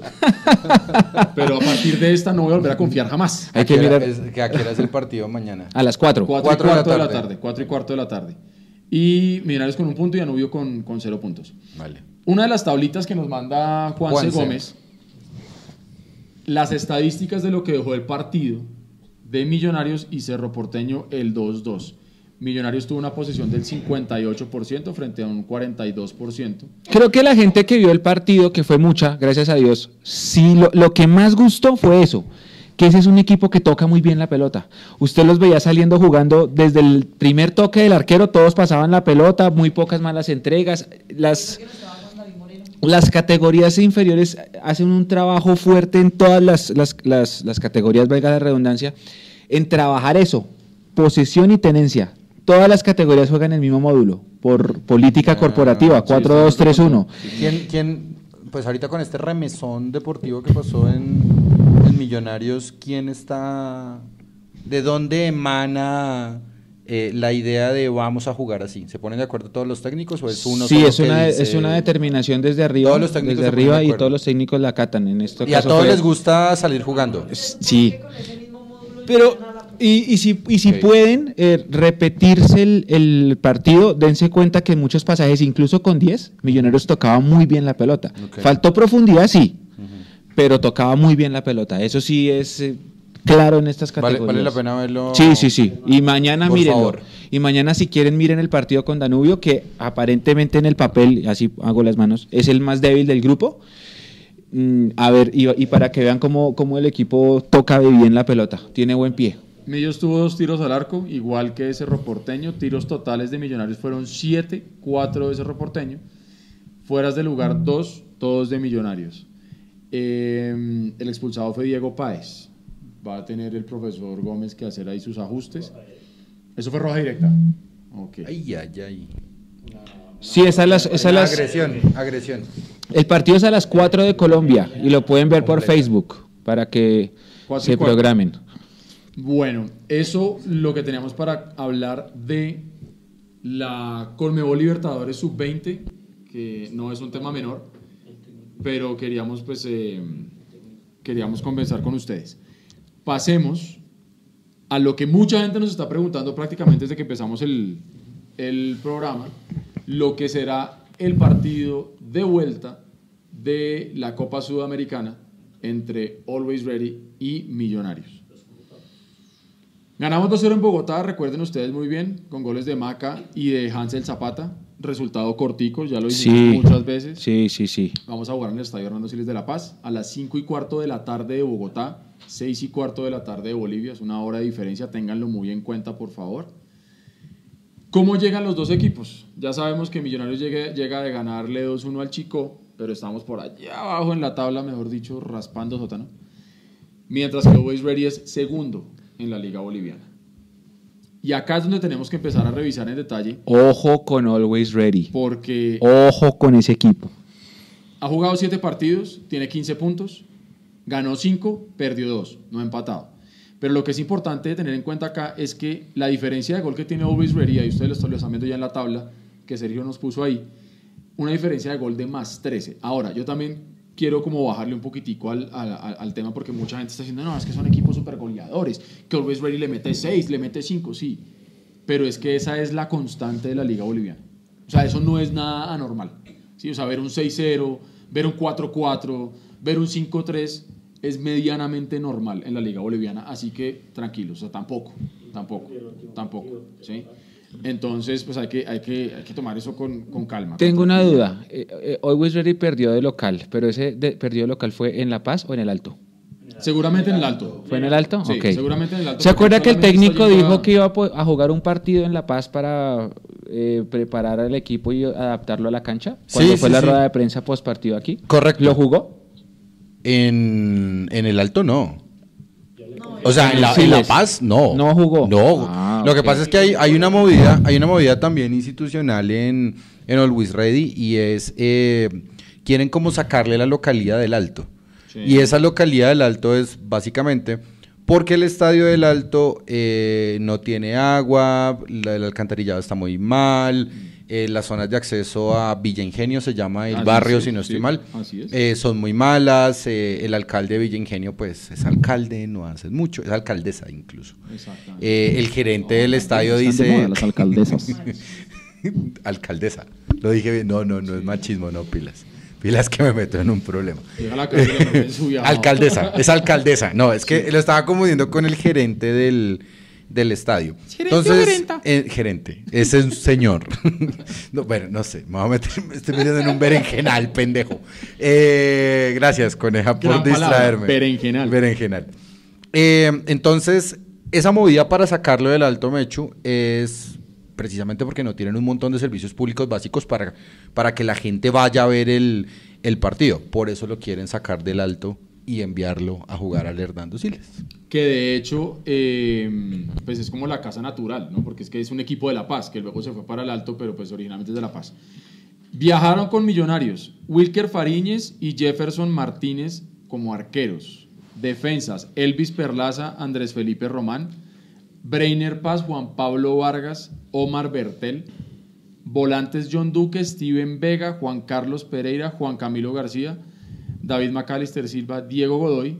Y delanteros, el Tico Ortiz, Iron del Valle, Jorge Rengifo, me gusta mucho ver a Jorge Rengifo ahí, Hansel Zapata, Cristian Arango y Elícer Quiñones que se montó al bus al final. Lo mandaron creo que hoy Pobrecito. en algún avión de esos que va por Pobrecito. Lima eh, conexión de tres horas y llegar allá, porque no le consiguieron tiquete al, al loco. Pero eso fue como de última hora, ¿no? Sí, yo creo Eso que fue sí. de última hora que, que, que iba o no a estar convocado. Entonces, bueno, yo, yo por lo menos digo, pues bueno, pobre, pobrecito Elícer. Pero sabe que... Que, Que le toque viajar solo. ¿Cuántos, Pero que esos jugadores que montaron al final y llega allá y lo pone a jugar y la rompe. También ¿Cuántos puede ser. suplentes puede tener usted en Copa Sudamericana? ¿Siete u ocho? Ocho. ¿Puede tener ocho? Puede Porque el partido pasado convocaron 18 y ahora hay 19. Entonces, mi duda es, ¿uno de ellos se va a la tribuna Sí, claro. o se pueden poner ocho suplentes? No, si Eliezer viajó a última hora, no va para la tribuna. Yo creo que es que de pronto Pereira no está listo y lo están guardando hasta último Yo momento. también ser, estoy muy de acuerdo ¿Sabe que con tiene usted. toda la razón? Sí, Pero si el primer partido de día fueron 18 convocados y acá hay 19, uno se va con la delegación a verlo al palco. Pero mire que usted lo que acaba de anotar, yo creo que tiene toda la razón. Puede ser que estén llevando a Pereira para aguantarlo hasta el último minuto y, y si Sí, no, porque, pues, porque incluso esa es la razón que viaje también Juan Camilo García. Porque Juan Camilo García no hace parte normal De las de convocatorias. las convocatorias. tiene toda la razón. Ojalá Juan Camilo García Le tuviera más de 30 más, segundos, más- ala. sí, hombre, tuviera más minuticos de millonarios. Ustedes se van a enamorar de ese muchacho. El primer pase que tiene es exquisito. Vean lo que dice. Bad Boy. En Bolivia está el líder Royal Party, de donde sacaron con una patada en el hmm, a Maturana. Es verdad. Bueno, em, ¿Y todavía juega Omar Vázquez en Royal Party? tendríamos que revisar. Puede ser, creo que sí, puede ser. Porque ellos vinieron a, a jugar con Equidad el año pasado, ¿se acuerda? Sí. Bueno, eh, la última visita de Millonarios al Hernando Siles de La Paz ganó Millonarios 2-0 a The Strongest. Vamos a volver a ese estadio después de casi 21 años. Fue el 4 de agosto del año 99, cuando el Chiqui García llegó con su tropa a ganarle a The Strongest por la Copa Merconorte. Yes. Héctor Burgues, el Choco Suárez, Óscar Cortés, Javier Martínez y Álvaro Aponte en defensa. Andrés Pérez, Bonner Mosquera, Raúl Ramírez y Hans Schomberger en la mitad. ¿Qué tal esa banda? Y arriba, Daniel Tilger y, ¿se acuerda de este man? ¿Quién? Jonier Toro. El 15. El Bull. El 15. ¿Se acuerda que Joner Toro en un partido, no sé si usted se acuerde, en, la primera fecha, Millonarios 3, 4, Bucaramanga 2. El técnico era Cheche que debutaba con Millonarios y Joner Toro hizo dos goles. En el segundo se fue a la norte a pedir perdón. O sea, la celebración de Joner Toro fue pedirle perdón a los comandos, pues por el que el primer semestre nos había ido muy mal. Ah, vea pues. En la segunda fecha le ganamos al Tolima 3-2 con un triplete de Rubiel Quintana. Y después de eso, echaron al Cheche porque no ganamos nunca más en todo ese semestre. Ay. Lindos recuerdos, 2002. Hermoso, no. La camiseta de Mustang. Ahí fue que llegó Mayer al final en el último momento que jugó con la camisa 4 Con en esa, en cam- en campaña cuatro, sí. 2002. Sí, Mustang tenía el caballito y se veían, y eran enormes esas camisetas. Sí, sí, sí. quedaban a todos grandes. o no Y, salió una camisa negra, esa yo la tengo, gracias a Dios. Uy, es bonita. La La de de Mustang. Negra Sí, o la negra sin patrocinio. Sí, es de, de lo rescatable de esa campaña malísima que fue 2002. Esta es la tercera, va a ser la tercera visita de Millos al Hernando Siles en torneos oficiales. Porque antes de esa victoria 2-0 está la derrota con Bolívar 1-0 en la Libertadores 89. Ok. ¿Listo? Vale. De- porque alguien lo preguntó en, el- en los comentarios hace como una hora y estábamos esperando a llegar a este capítulo para contar el dato. El partido de vuelta fue en Bogotá, ganamos 3-2, fuimos a penaltis y ganamos porque Goicochea tapó dos cobros. Ok, el Eh, antipenal. El yes. Yes, es lo que yes, nos dice. Javier Ávila. Aniel Figueroa está en Royal Party. Ah, vea. Royal Party suena como a fiesta royal. Sí, sí, sí, sí. Creo que se, la, la- la- cambiaron la T y la Y como una I. La como- Runic del 2003 o la 2004 era genial. dice Ah, esa también era bien bonita. esa. Andrés Rodri, Liga Mustang, éramos felices y no lo sabíamos. Partidos domingo 3.30 de la tarde, hombre. Ricardo Parra, a Quiñones lo enviaron como lo que es una superestrella en charter privado. si Elícer viajó, ha visto una mano de peajes. Yo no sabía lo de Lícer. La verdad no tenía Sí, sí, ni sí. idea que lo había mandado Sobre aparte. la hora, no, no al sabía. filo de la navaja. No ¿Se tenía imagina ni que le toque viajar con hinchas de millonarios ese pobre? Hmm, Que lo cojan y le digan que está muy loco y que le empiecen a tratar de dar aguardiente Sí, en el avión. loco. Ah, ¿Qué tal? Daniel Tilger y Guillermo el Flaco Rivera fueron los que marcaron los goles esa vez que le ganamos a The Strongest. Y aquí está lo que yo le estaba diciendo. Tilger anotó al 44 y el flaco al 78. El flaco como y jugaba anoche, y anoche Tilger diciendo, no, no, los primeros 15 minutos y solucionamos eso y lo hicimos. El Flaco Rivero no está en el Cali, en el Deportivo Cali.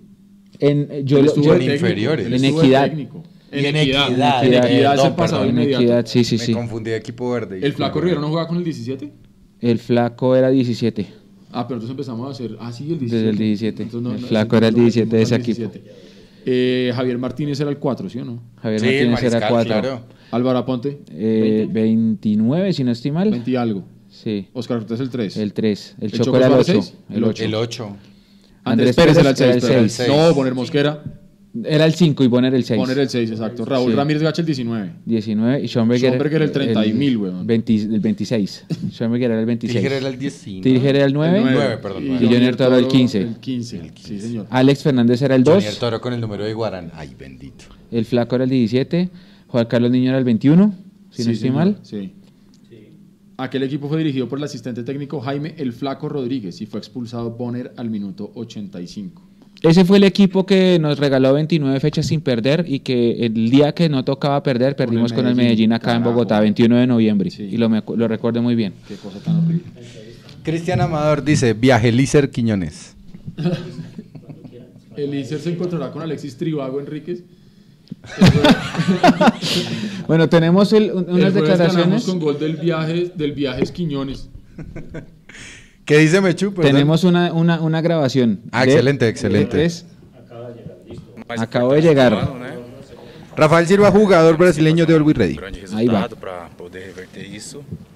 Sabemos que 2 a 0 é uma diferença grande, mas acho que a gente vem treinando bem. Então acho que tem tudo para fazer uma grande partida. ¿Qué debe primar en este partido? Acho que a gente tem que manter nossa intensidade, é, impor nosso ritmo de jogo, ver o que o nosso professor vai, vai fazer nos treinamentos nesses dois dias que faltam para a partida, para a gente colocar em, em prática. Rafael, ¿no pudiste jugar el primer compromiso? ¿Ya pudiste estudiar un poco de Millonarios? Sim, eu assisti, assisti a, a partida, deu para saber os pontos fortes deles, também os pontos fracos. Acho que a gente tem que, que saber jogar em cima disso e creio que a gente vai fazer uma grande partida. Rafael, ¿cómo te sientes vos para poder enfrentar este partido? Te hablo por la lesión que tenía. Sim, eu estava 12 dias eh, fazendo fisioterapia, eh, entrei na, na última partida contra o São José, deu para para sentir um pouquinho ali ah, o ritmo de jogo, mas a gente tem tempo para treinar aí, eu acho que, que estou listo para poder jogar. Rafael, buenas tardes. Eh, el Millonario es un rival muy complicado en la ciudad de, de La Paz también se va a hacer fuerte. Un resultado de 2 a 0 que tienen que dar vuelta con tranquilidad seguramente para analizar este partido.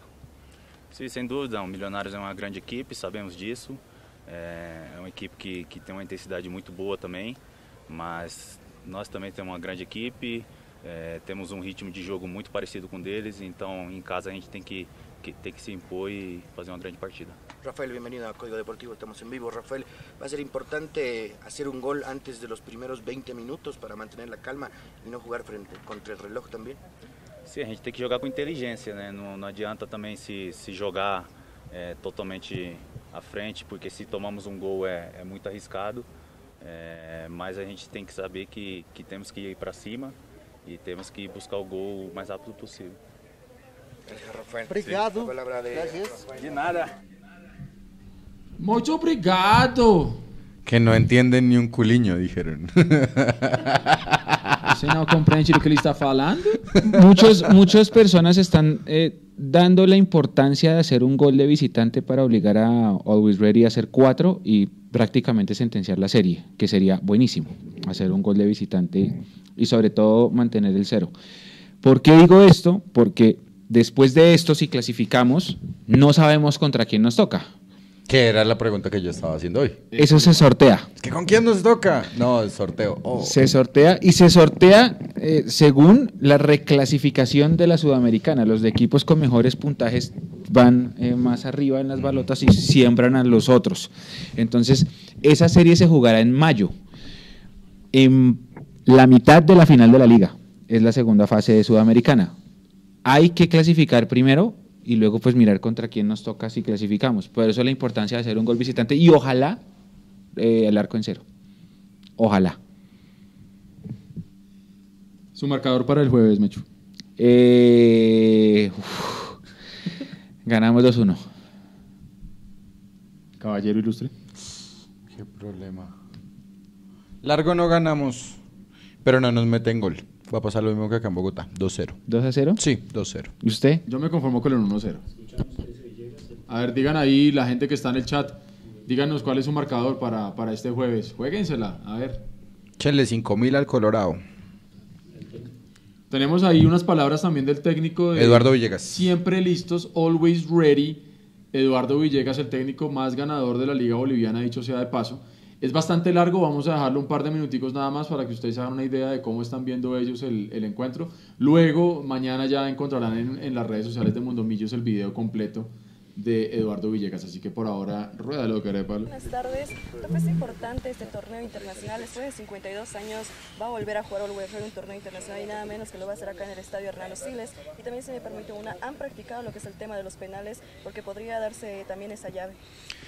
Muy buenas tardes a todos. Por supuesto que es realmente un caso muy especial el que estamos viviendo nosotros y somos los privilegiados, los bendecidos de jugar después de tanto tiempo con Ready una competencia internacional. Creo que hay muchos componentes eh, eh, importantes, eh, favorables. Hoy pertenecemos al sector del Alto, de la ciudad del Alto, pero vamos a jugar en el Hernando Siles. Tiene un componente, yo digo, mayor, un agregado importante de, espero, una muy buena hinchada porque este club tuvo su origen también en la zona de Miraflores. Así que mm, eso y, y bueno, y nosotros con un plantel renovado, con un plantel que ha hecho una muy buena campaña en el ascenso y en el primer año en el torneo profesional, eh, son, son componentes importantes eh, eh, que esperemos se puedan capitalizar en, en un triunfo claro y ojalá no lleguemos a los penales. Más allá de eso, nosotros después de cada práctica previa a un partido, practicamos los penales. Tenemos ya en mente un grupo de jugadores que, que deberían patear si se da el caso. Igualmente tenemos definido si es que hubieran algunos penales en el mismo partido. Eso está definido y auguramos solamente que haya una buena, una buena ejecución. Profesor, buenas tardes. Estamos en vivo para todo el país. ¿Cómo afrontar este encuentro, profesor? Un 2 a 0 que acá en la ciudad de La Paz, eh, sin duda alguna, tienen el equipo seguramente para poder darlo vuelta. ¿Cuenta con todos sus dirigidos para este encuentro, profesor? Sí, habíamos dicho que esta serie de clasificación en Copa Sudamericana era de 180 minutos. Los primeros 90 los vamos perdiendo 2 a 0, evidentemente de visitante. Hoy nos toca jugar en casa y tenemos 90 para poder revertir aquello con todos los argumentos que ustedes conocen, que ustedes han visto. Eh, ojalá que puedan estar mejorados, mejorados porque bueno ya llevamos algunos partidos eh, jugando juntos y eso tiene que eh, prevalecer, yo digo, adentro de la cancha. Quisiera hoy mismo decirles, sí, puedo contar con todos, pero no es así. Tengo algunos jugadores que están un tanto golpeados, lastimados, están en una recuperación, pero importante, y tenemos todavía eh, 48 horas para el partido, en los cuales vamos, van a seguir trabajando los de la parte médica en procura de tenerlos en la mejor condición. Juan Carlos Piñini, los dueños de la pelota. Profesor, eh, el elenco de Millonarios también quiere ser pro- protagonista en este compromiso. Pretenden marcar un gol y cesar la clasificación. ¿Qué criterio le merece en torno a este tema? No, desde luego son, son los eh, deseos de todos los equipos eh, de atacar, de convertir, de defenderse, de contraatacar, etcétera, etcétera. O sea, eso es eh, plenamente eh, permitido en el fútbol. De todas maneras, nosotros siendo locales eh, debemos ser protagonistas y debemos procurar más bien convertir a través de todo lo que generamos y bastante, que eso supongo que, que- que lo han podido percibir, generamos muchas posibilidades de gol, nos está faltando la puntada final, esa que nos debería dar la tranquilidad para una clasificación. Bueno, Ahí lo teníamos. Y hay que darle las gracias a la gente de Always Ready TV por ayudarnos con este material que nos lo enviaron muy amablemente, muy gentilmente. Eh, Nosotros estuvimos, Vladimir y Juan José, gracias. eh, estuvimos con ellos en la transmisión del partido de ida. Un rato salimos al aire en Always Ready TV. Ellos, pues, la idea era que salieran con nosotros en la cápsula, pero se tuvieron que ir con la delegación de- del equipo boliviano. Eh, sí, Estaban estaban tristes. ¿Se bien tristes, bien tristes, bien tristes. Que uno de ellos se enterró la pero cabeza se han, se han portado morir. muy bien con nosotros y, que- y seguro se van a portar muy bien allá en, en tierras bolivianas desde mañana que, que viajamos nosotros.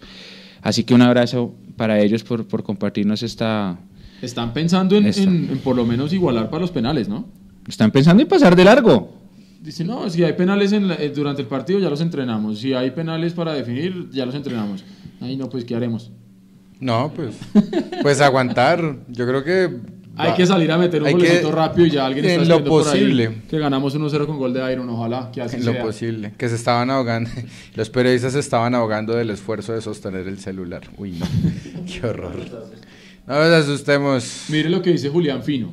Dice. Hay que tener cuidado con este equipo, es muy rápido y el balón en la altura pica horrible, eso es cierto, no solamente pica, la velocidad que toma el balón es tremenda. Acuérdese que la figura del segundo tiempo fue Breiner Paz. Sí, Sí, señor. Toda la razón. Y nosotros no pudimos en serio ampliarla, la, la diferencia, ¿no? Porque acabamos el primer tiempo con el 2-0 y yo sí esperaba por lo menos dos goles más en el segundo y, y- y no se logró la cosa. Entonces hay que, hay que tomarla con muchísima tranquilidad. Seriedad. Esa es la palabra, mucha seriedad y mucha buena onda. Porque es que Cinco- cinco hasta casi que, tarde, que ¿no? el nombre, que el always ready, que siempre listos, que voy es... No, no, no, no, no. No, no, no. No, los Seriedad. partidos se, se juegan y ya está. Sigan, sigan con los pronósticos, por favor. Yo digo 2-0. Vea lo que dice Juanse Gómez, nos acaba de mandar Sí, la justo tabla. estaba viendo. Pereira ganó y quedamos de 15. Nos acaba de informar Juanse Gómez. Ah, por la fecha que está recién La que, terminando. la que estamos Dios, diciendo que se, se esto no es sano, hombre. Empezó el viernes, terminó el martes. Esto no es sano, no puede ser. Eh, Oiga, y una cosita. No sé si ustedes se dieron cuenta, pero Chico llegó con dos días menos de descanso que Millonarios con respecto del partido del sábado. Porque Chico jugó el martes. Ah, tiene razón. Sí. Yo no había en cuenta de eso. Sí, sí, sí. No, es que esas programaciones, No, Dios es de mi vida. desastre. Sí, sí, sí, tiene razón, tiene razón. Bueno, ahí Juanse Gómez nos mandaba entonces el dato fresquito de lo que, de lo que acaba de pasar en la, en la liga. Ay, qué buen punto, Andrés Franco. Sí, si hay un escenario y un momento para pegar de afuera es La Paz y el Hernando Siles. O sea, hay que probar de afuera. Y está Hay pidiendo que gol de afuera. O sea, llega de último el Lícer en la concentración y mete gol de media No, no, distancia. que pateen de afuera. Es Y, eh, el mensaje. Y de ahí se llamaría. Que patee Duque, que patee Pereira, que patee Juan Hernando Camilo, Siles, que patee Maca, que patee Chicho, que patee Godoy. Aprovechen porque en altura el balón corre más rápido. Sí, hay Pero que patear de pero afuera. Hay que tener en cuenta, no solamente corre más rápido, sino que el balón es más liviano. Por lo tanto, si no patean bien, el balón va y termina descansando en el hermoso nevado. ¿Usted no que- se acuerda? Que cuida a La Paz, que ¿Usted, se usted llama no se, el Illimani. ¿Usted no se acuerda un partido de eliminatorias que Bolívar le mete seis a Argentina? Sí. Que esos seis, ¿cuántos fueron de afuera? Un montón, ¿no? Como tres, si no Sí, sí, hay que, hay que pegarle de afuera. De una, de, de acuerdo con Andrés. Bundomillos Live número 20. Jugadores con la camiseta número 20 que ustedes recuerden, los empezamos a leer ya ahí en el chat.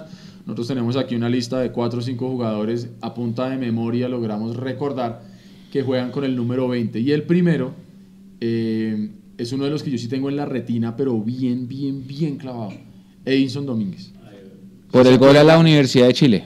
Ese, ese tiro libre que tenía ese man le pegaba con el borde externo. Ese man sí que le pegaba duro a la pelota. Eh, Ya empezaron a comentar. allá sí, nos señor. dicen Bedoya con el 20. Eh, Bedoya. de Edinson Domínguez jugó la Copa Libertadores 95 y 97. Como usted bien anota, recordado los goles en Libertadores. En el 95 le marcó a las dos universidades, a la Católica y a la de Chile. Pero es que el gol a la U de Chile es una vaina. Es una cosa brutal. Es- Terminen el live y vayan y busquen lo que está en YouTube. Es Qué una- golazo. Edison Domínguez y ya les aparece por, por default ahí los goles Sí. de Edison Domínguez y aparece ese gol que le hacemos a la, a la Universidad de Chile. Es espectacular. O sea, No, el que se le atraviesa esa pelota le arranca No. la cabeza o le arranca un brazo. Y está con el relato de Jairo Moncada Cortés. Sí, sí, sí. Que dice eso, el que se la meta, el que se atraviesa se lo quita. Exactamente, Exactamente. Eh, al final, Millonarios terminó siendo el líder de su grupo. Sí. Con 10 puntos en octavos de final le ganamos a Alianza Lima. y en cuartos de final caímos con un equipo aquí colombiano que... Con Atlético Nacional. Lo puede decir. Es que ya lo dije una vez. Y el árbitro y el árbitro era un peruano de apellido Chapel que es, eh, no pita un penal eh, ¿Chapel? sí. Chapel. Era el árbitro de ese partido de vuelta que quedó 1-1. Bueno, eh, Juan Guillermo Domínguez, el carachito también. Eh, ¿Usted se acuerda que Edison Domínguez en la Libertadores del 97 el técnico lo mandó lo mandó a entrar faltando tres minutos para cobrar los penaltis y lo votó? Ahí- Contra Peñarol. Sí, contra. Peñarol. Sí, Lo metieron faltando dos minutos dizque para patear el penal y lo votó. Y Exactamente. nos eliminó Peñarol por penales. En el 97 fuimos segundos del grupo con nueve puntos detrás de Peñarol, equipo con el que nos enfrentaríamos después en octavos y perdimos. Sí. Exactamente. Bueno, Juan Guillermo Domínguez, ya hemos hablado, campeón de la Superliga, de la Liga en el 2017 y de la Copa Colombia en el 2011. Fernando Uribe, también con el número 20. Vuelva pronto, hermano. 2014 Lo estamos 2015. esperando, Fernando. Fue goleador de la apertura en el 2015 con 15 goles, como bien mencionaba aquí la coneja y también mucha gente que está hablando por ahí en el chat. Harrison Otálvaro, campeón de la liga en el Ah, 2012. y el gol más gol en hermoso de Ibagué, 2012. Dios santo bendito. Qué golazo. Julián Fino. Barreto tiene el 20. Tuvo. Ajá. Tuvo, no. tuvo. ¿No lo, ¿Lo tiene, tiene? ahorita? ¿Barreto no tiene el 20 ahorita? Ah, Ah, lo sí, tiene, sí, lo, re- lo, lo- lo retomó, Sí, ¿cierto? el sí, sí, siete- sí. el siete lo tiene El ahora tiene- el Hansel. 7 es de Hansel, sí, sí, sí. Ujú. Barreto Otro que tiene- encontré por ahí, ahí disculparán, Héctor Quiñones. Pues, qué pena. Sí, lateral, lateral 20. ¿Quién Otro, más? Nilton Bernal, campeón en el Ah, 88 con el número 20. Él era el primer cambio de ese equipo, en el segundo porque el primero era el nene Juan Carlos Díaz. Andrés Franco dice que Uribe lo tiene bloqueado en Twitter. ¿Qué habrá hecho ¿Qué para que lo bloqueen, hermano? Pero usted qué le hizo. Gerardo? Bedoya lo escribió alguien ¿Estamos por hablando ahí. de Fernando Uribe o el señor tenebroso? Ah, no. Ah, no, no, no. sí. Yo que Fernando- imagino que Fernando Uribe, ¿no? Gerardo Bedoya lo nombraron por ahí ya con el 20, que estuvo... efectivamente confirma que lo tiene ahora Barretovsky. eh, Barretovsky, el policía Barreto. ¿Quién más tuvo el 20? Muestra a ver. Alguien, porque, porque, ¿cómo es que se llama, hombre, el narrador de Win? Eduardo ¿Por qué Lugo. J, por qué Jotas Mantilla le dice el policía? Por el corte del pelo, creo. ¿Por el corte del pelo? No, me estoy inventando, no sé. No, no tengo ni idea. No sé, por ahí de pronto. No sé. No sé, por ahí de pronto él fue policía o era hermano o alguna cosa, no sé. No, pero- no, no sé por qué o- le o dirá porque, así. bueno, no sé, pero. Si pero ustedes saben y me pueden instruir, les agradezco mucho. Tarea para, para, para entender por qué le dice el policía. 20 era Edison Domínguez, después ¿quién fue 20? Después de que se va él, o sea, por ahí en el 98. ¿Quién era 20? Muestra a ver. No, ni idea. ¿Quién más? O sea, me acuerdo de Bedoya, sí, en el 2007. ¿Quién más jugó con la 20? Sebastián Pinto, el chileno. No sé si era 20 y pico, pero no sé si 20. Sin pena ni gloria, ¿no? Paquete chileno. No, un gol y eso. Sí. Bueno, sigan ustedes ahí pensando. Jonathan Estrada. Ah. Ay, ¿cómo se nos va a pasar Jonathan Estrada? No, Jonathan Estrada era 21, 21, 21. ¿21 o 20? Jonathan Estrada era 21. Siciliano estaba con el Siciliano 10. era el 10, Jonathan era el 21. No, Sí, no, no. sí, sí, sí, Jonathan era el 21. o sea que ya lo ese- tiene para dentro de 8 Dice días. el Lobo Rodríguez, Jotas Mantilla lo dice por su parecido a Alberto Alzamendi, un delantero argentino que jugó en Racing. Muchas gracias. Y porque el pelo era parecido. Fabio Tamayo, número 20 en las bolsitas. Ah, de Fabio Tamayo, ¿cómo sí, no? Uh, sí, Tamayo. sí, señor. Sí, señor, sí, Cuando señor. yo jugaba en las inferiores, Fabio fue de los que, de los que llegó y, e hizo parte del Kinder de Cortés.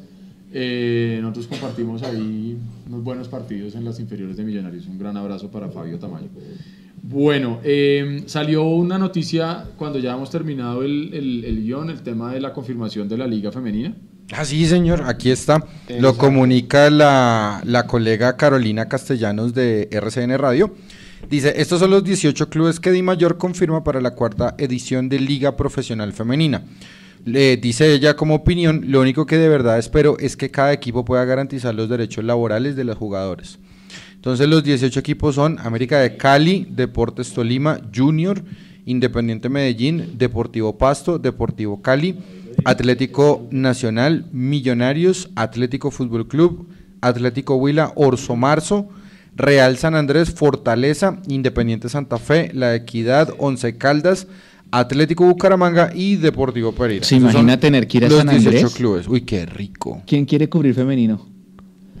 Me- me- Yo lo haría, pero como no tengo acreditación. ¿Se imagina ir a San Andrés a ver a un a Millonarios? Ese es el sueño de todo colombiano, sí, sí, ¿no? sí, sí, sí. Uf, Sí, qué sí, hit. sí, sería Aunque muy por la, la conformación de los equipos, Eso se hará pensaría uno que van a ser los tres organizado grupitos. regionalmente. eh, entonces nos va a Sí, tocar Santa Fe, Santa Fe, ¿quién está acá? Fortaleza y Equidad. Santa Fe por Fortaleza, Equidad y Santa y Equidad. y, y ya por ahí. Y nosotros. Ah, bueno, que son 18 equipos, deben ser seis- tres grupos de seis o una vaina Sí, así. alguna cosa de esas. ¿Quién más nos puede poner por ahí? ¿No está chico? No. Sí, no, yo también quiero ir para San Andrés, qué rico. Uy, pero ¿se imagina? Uy, no, una maravilla. Bueno, vamos ya cerrando eh, lo que fue este Mundo Millos Live número 20, que empezó un poquitico hackeado, porque nos están vigilando. Eh, entonces, eh, un abrazo para todos. Eh, vamos ya con nuestra, último, nuestra última etapa del, del- del partido, iba a decir. El tiempo de edición, nuestra última sección, que hoy tenemos el honor de entregársela Ah, muchas gracias. para que usted se despache con su verso, Mucho verso, ¿sí o no? para que nos cuente qué nos trajo Leandro para el tiempo de edición. No, para, para el tiempo de edición les traigo eh, algo que también está en boga, que lo, lo prometí al principio del programa, y es sobre el tema de las pancartas, eh, sobre todo el, numeral la pagará su madre. Ok. Eh, quiero pues como tal significar que eh, Chile está atravesando por una crisis social muy muy fuerte desde el año pasado. Desde el 18 de octubre del año pasado, para ser más Exactamente. exactos, explotó Y- la crisis social. Y esa, y esa crisis social, si se, puede llevar, si se puede decir así, que pues no es más que poner en boga de los políticos los verdaderos problemas que tiene eh, la sociedad. Eh, no se estaba jugando al final, entre octubre y diciembre no se jugó fútbol profesional en Chile. Yo estuve allá en noviembre, yo Exacto. todo eso. Y usted vivió todo eso. Cuando inclusive Eduardo, este man, eh, Rueda, Reinaldo. Reinaldo Rueda está diciendo que él no sabía qué iba a pasar y que se quería ir. Correcto, sí, que si, si no hay fútbol, pues yo me voy. Si porque a mí, me, para que- sí, para que a, mí no me contra- a mí me contrataron fue para, para dirigir fútbol. Exactamente. Y eh, el, ahorita el 29 de enero, o en enero más bien, se pactó como tal, o más bien antes de enero, se pactó que volviera el fútbol profesional. Pero la Garra Blanca, que ya lo vamos a ver más adelante, la Garra Blanca, que es la, la barra popular más importante del Club Colo Colo, eh, es una de las eh, estamentos sociales de estos hinchas y de estos jóvenes que están bastante molestos e indignados para eh, llamar a la movilización social y sabotear partidos. Ellos sabotearon partidos el año pasado y también sabotearon, eh, han saboteado partidos eh, en este inicio como tal, porque ellos dicen que no se puede jugar fútbol sin que no se haya ganado el partido social. Ok. Y para mí ellos lo tienen re claro. Entonces ahí estamos viendo como tal una, una noticia de CNN que está fechada el 29 de enero de este año que dice que hincha de Colo Colo murió tras ser atropellado por carabineros a las afueras del Monumental. Eso pasó, ahorita, el- como repetimos, el 29 de enero. El partido fue por la primera fecha entre Colo Colo y Palestino. Eso fue en el Estadio Monumental. Después, ¿qué pasó? Esto, la, la siguiente imagen, que es eh, de una de las, de las galerías o de una de las tribunas como tal del estadio, eh, los hinchas, ¿ya la tenemos? Sí, señor. Los hinchas eh, de Colo Colo, al frente de donde están las cámaras, que es de donde pusieron el muy parecido al letrero lo pagará su madre. O sea, le hace oriental. Le hace Oriental, que eso tiene otro nombre esa tribuna, creo que se llama Cordillera, si no estoy mal esa tribuna. Eh, sacaron este trapo o esta bandera que dice los pacos los mataron. Los pacos es una forma peyorativa de referirse a la policía en Chile. decir los tombos. Es como decir los tombos o como decir los carabineros. O Barreto. Aparte, aparte de eso, en ese partido, ese partido se estaba jugando un clásico, porque es un clásico Colo Colo Universidad Católica, por ahí pasó Lunari, por ejemplo. Sí. Y fue Y campeón. Colo Colo iba perdiendo 1 a 0 el clásico. Segundo atenuante, a ese clásico no fueron ni 15 mil personas cuando normalmente se esperan 35 mil, 40 mil. Por la situación Por la misma situación social de Chile y demás. Y la barra, eh, perdón, y está prohibido, prohibido ingresar ese tipo de trapos a- a- al estadio como tal, a pesar de que sean los mismos socios o los mismos hinchas los que lo puedan meter. Después de que se dieron cuenta de eso, y más adelante lo, lo vamos a contar, Colo Colo decidió que una persona eh, que había permitido como tal el ingreso de este elemento, anunció, ya lo podemos ver en la siguiente imagen, anunció el derecho de admisión de por vida para, primero, para la persona que permitió el ingreso de ese trapo al estadio. Segundo, cuando iba perdi- el partido lo termina, per- su- per- termina suspendido porque Colo Colo va perdiendo 2 a 0. Y en la tribuna nor- eh, sur viene a hacer eso, que era- ellos le llaman galería, que es como el- la lateral. La garra blanca empieza a tirar bombas de estruendo con tan mala suerte que una le pega a un jugador de Colo Colo. De hecho, eso mismo está diciendo ahí Castelar 81. Correcto.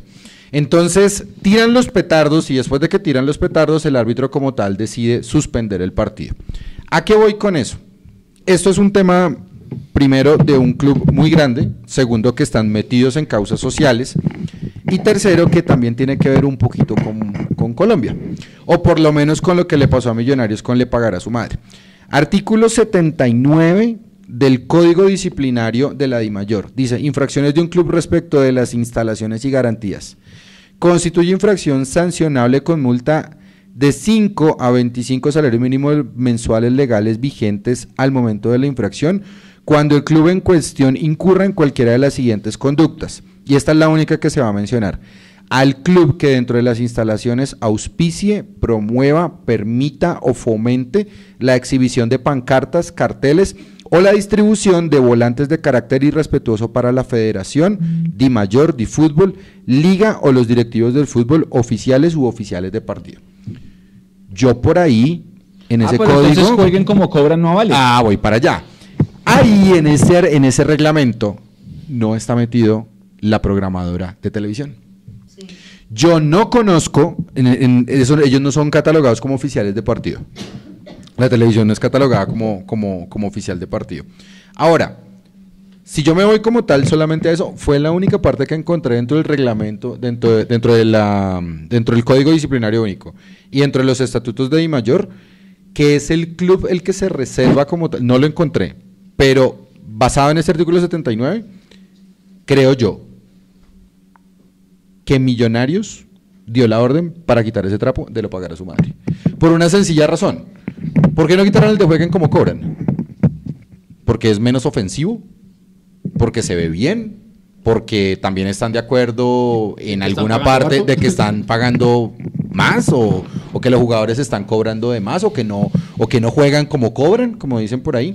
Entonces, O yo, sea, la- la- yo la- entiendo, eh, finalizo con esto, Mechu.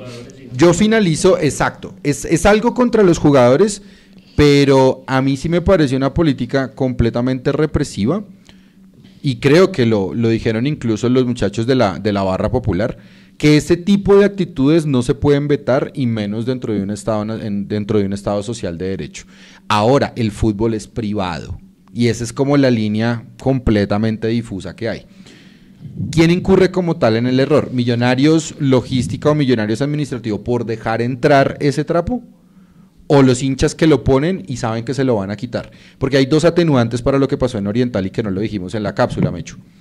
Uno, la pol- no solamente va la policía a retirar el trapo, La también va la logística. Y la logística la contrata Millonarios. Es verdad. No tengo, no tengo otra explicación para que eso pase. Ahora, también puede ser, y yo creo que vuelvo y digo lo que hemos dicho muchas veces, este tipo de análisis tan juiciosos que se hacen acá ayudan no solamente a que la gente entienda un poco las situaciones que hay detrás, sino para que se informen también. Porque yo voy a tener una pregunta al aire que a lo mejor no tenemos la respuesta acá. De las personas que hacen trapos o ese tipo de cosas, ¿cuántas saben que realmente el club puede ser sancionado? ¿Sí me entiendes? O sea, Eso es muy difícil. Exacto. Hay un desconocimiento Entonces- fuerte del reglamento. Exactamente. Pues mire que nos demoramos el año pasado cuatro meses en saber que no había punto invisible. Porque Sí, hay un exacto. desconocimiento del reglamento. Después fue que se quisieron inventar que habían cambiado el reglamento sobre la marcha, Vea, cosa que era fácil. que- Pero tenemos un desconocimiento sobre el reglamento, ¿sí? Primero porque Sergio puede poner otra vez la foto del artículo que, leer. de Leo, porfa. Es que ni quiero ver. No, no, no, leemos, no leemos bien. No leemos. Sí, no no tenemos comprensión leemos, de lectura mal. tampoco. Y cuando Exacto. leemos, leemos mal. Somos Porque un país. An- Andrés Franco Eh, también dice que Millonarios es parte de la comisión de TV de la DIMAYOR. Yo creo que una cosa no excluye a la otra. O sea, Millonarios puede hacer parte de muchísimas comisiones dentro de la DIMAYOR y dentro de... Solo de la DIMAYOR, porque no puede ser parte de la Al federación. club que ta, ta, ta, dice Pero- Federación de Ahí Mayor de. Fútbol Liga. Ahí está en el grupo, Mechu. Directivos, no hay patrocinadores. Exacto, ahí dice que permita, promueve de carácter irrespetuoso para la federación, la Di Mayor, la Di Fútbol, liga o directivos de fútbol, o oficiales u oficiales de partido. Yo por ningún lado leo canal licenciatario. Tiene toda la razón. Yo no, yo, yo, o sea, yo no veo por qué los hinchas no pueden ponerse en desacuerdo, o sea, porque, perdón, porque no pueden mostrar su desacuerdo contra el canal de televisión privado que tiene el fútbol. Hoy Bacteria hizo una, una buena caricatura de alguien secuestrando a alguien y dice si quiere pagar el rescate, pues pague por nosotros. Y era con respecto de la, de la, del, tele- del canal de televisión, del, del Winmas. Ah, pues. Como que el fútbol estuviera secuestrado y demás. Yo no sé, yo... O sea que si se mandó a quitar eso fue por sospecha. O sea, como por Pues- prevenir algo. Sí, como por no quedar mal. O, o prevenir que mañana que sale el boletín haya alguna sorpresa por, por, por haber hecho. Yo dejado creo lo eso. mismo. Ahora, igual de todas maneras, pues quedó la foto, ya es público, los que estuvimos no, en Oriental lo sabemos. Incluso en la transmisión de televisión, obviamente antes de que la quitaran se alcanzó a ver, hay capturas de pantallas, hay un montón de cosas. Por ahí alguien nos estaba diciendo que un saludo a Mechu, a Eduardo y al invitado. Leandro, les cuento, no es un invitado, Leandro hace parte ya activa, es un refuerzo, no es una contratación, Ajá. es un refuerzo del equipo de Mundomillos para este 2020. Eh, volviendo al tema, ya para ir cerrando, que no leemos y cuando leemos, leemos mal. Me acabo de acordar de eh, la encuesta que nosotros tiramos, ¿se acuerdan? Cuando se enteró el mundo mundial que Godoy iba a jugar de titular con Chico. Entonces, obviamente, la pregunta común de muchos medios es: ¿y a qué extranjero sentarías tú para que juegue Godoy? Pero nosotros hicimos una al revés. ¿A, qué, extranjero, no sentaría? sentarías tú para que juegue Godoy? La Y todo el mundo respuesta respondió Wilker. las dos preguntas fueron la misma. Las personas que respondieron que a qué extranjero sí sentaría, dijeron Wilker. Y a los, los que respondieron a qué extranjero no sentaría, dijeron Wilker. Dos opciones. Una, muy poco probable. Todos seamos- querían que Wilker fuera titular. Exacto. y, y- y- y la segunda, que es donde yo creo que realmente está la cosa, ¿no? A- aparte que el anterior es bipolar todo, completamente. O sea, no puede ser que una gente diga siéntelo y otra gente diga que juegue. O sea, está. Y la otra es que realmente la gente no lee, no quiere entender, pasa por encima y lee rápidamente y dice voy a responder cualquier cosa. Y mire que yo tenía un profesor, yo no recuerdo si fue en la universidad o en la especialización, que empezó a darse cuenta que la gente se estaba copiando los exámenes. El man hacía los exámenes aparentemente igualitos. Y hacía las preguntas aparentemente igualitas. Entonces yo estaba sentado al lado de Mechu y yo le decía a Mechu, venga, venga Mechu, la 1. Y Mechu me decía, no, es 4. Y yo escribía 4. y resulta que en la pregunta de Mechu había un signo más y en la pregunta mía había un signo menos. Qué bien su profesor. Era una rata, pero muy bueno. y eh, pregúnteme quién se quiso copiar después de ese papelón. Usted. No. No, porque yo no me copiaba, yo sí estudiaba y aparte yo leía bien. Entonces Sí, yo me di cuenta que las preguntas eran diferentes porque yo sí estaba mirando el examen de mi compañero. No, mentiras. Entonces simplemente aquí no, no leemos. Entonces esos ejercicios que hacemos acá es para que ustedes también se enteren, entiendan. No estamos tomando partido, pero sí estamos diciendo, vea, esta es la realidad. Sí, y después de leer, sí puede tomar unas posiciones, Sí, claro. que es las que nosotros tomamos acá. Yo- mire esto mientras eh, yo, yo toco el tema. Leandro, Leandro y yo hicimos una cápsula el sábado después del partido en la que dijimos que había que cuidarse mucho de ese tipo de situaciones porque em, se daba a sanciones por el tema de reglamento, por temas de toda esa cosa. Y dijimos que había que saber protestar. El, el cierre de la cápsula es un hay que saber protestar. Pero ahora viendo el reglamento, pues la protesta era válida. Sí, claro, es que La protesta es que toda válida. protesta dentro del estadio es válida. Es más, Cualquier era más, era más. cualquier lugar es válida. eh, no, no, no, no, no, porque ese reglamento sí dice otra cosa. No, no, yo estoy una cosa, no, a marchar a la calle. si usted, si usted mete al estadio una pancarta que diga eh, Serpa, ta, ta, ta, Camacho, ta, ta, ta, es por reglamento, eso sí nos puede costar. Sí, claro. Porque son directivos. Es que yo no- vuelvo y le Oye, repito, yo no veo por ningún lado que diga por canales licenciatarios. Pero bueno. Pero para la próxima se la van a incluir. póngale. Le están preguntando de cuándo es el reglamento, Leo. en la- No, la- mire, yo la verdad estaba revisando en la página de la DIMAYOR y no tiene fecha, pero es el reglamento que en este momento, el código se llama el código disciplinario y es el que está vigente en este momento para, para el fútbol colombiano. Ese es el que es. Ese es el que es. Ese es el que es. Entonces. eh, Y el de jueguen como cobran menos. Sí, no. Menos. O sea, ese sí que, ese sí que no tiene nada que ver. De hecho, hay una foto excelente que se tomó en Mundomillos de, de los tomandos, ¿no fue? Que jueguen como, Ah, nosotros, no, la- jueguen la- como nosotros bebemos. No sé cómo la lograste, esa foto es perfecta. La de ustedes jueguen como nosotros tomamos. Esa- además que se viralizó, se- la foto de la Cone se viralizó tanto, la puso usted en Instagram, la puse yo en Twitter, fue- creo que la mejor, la de la camiseta. Sí. Ah, esa es excelente. de- hay otras, hay otras eh, fotos también de gente con camisetas de protesta que también están en la galería. Sí. Pero es que esta se llevó todos los honores. Todos, todos, todos. Yo lo todos, que, todos, lo todos. que quiero decir es, mire, es, es cierto, hemos visto, hemos visto en, en- en Millonarios y en las, la- en las tribunas laterales apoyo a políticos, hemos visto trapos de gacha, hemos visto trapos de Petro, como por ponerle nombre a, a- a las cosas. ¿Han visto un trapo como este que tengo puesto?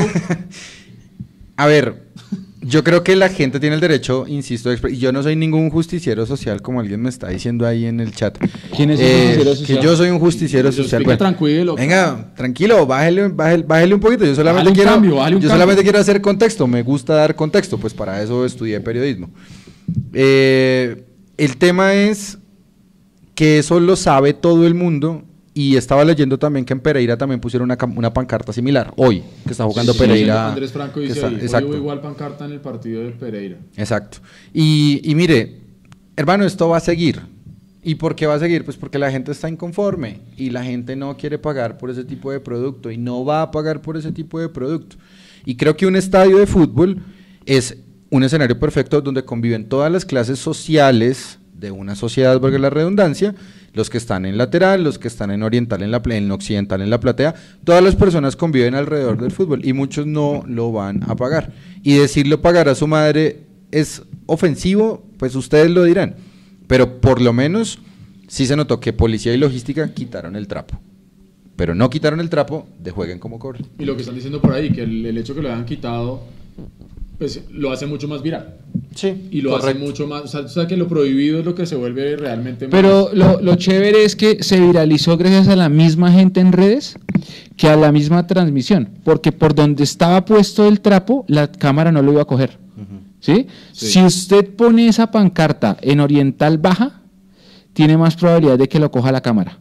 Pero lo pusieron arriba en oriental, segundo piso, más hacia el, hacia, no en el centro. Hacia- la cámara de hoy el no va a pasar por ahí jamás. No, pero si una, un- en algún momento cuando están tomando a Gamero, de- o sea, esa, esa cámara que está ahí al lado del banco están tomando a Gamero y sí se ve al fondo. Pero el jueguen como cobran porque está abajo en no, el no, centro. No, no, no, la de lo pagará su madre. ¿Sí se alcanza Sí, a ver? sí, sí, Porque es que por donde está ubicada yo no Pero- creo pero- que pero Estoy de espacialmente... acuerdo con usted.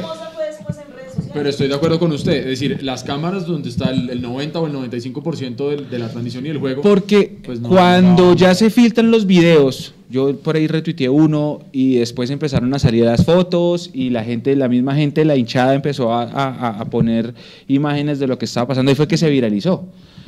Pero se viralizó en Twitter. Acuérdese Exacto, que el exacto. colombiano, la red que menos se ve en Colombia es Twitter. Entonces, Exactamente. pero me imagino yo que también trascendió a Facebook Pero y a, venga, si es la red que menos se ve en Colombia, entonces ¿por qué me bloquearon? porque es la red que más usan. Ellos.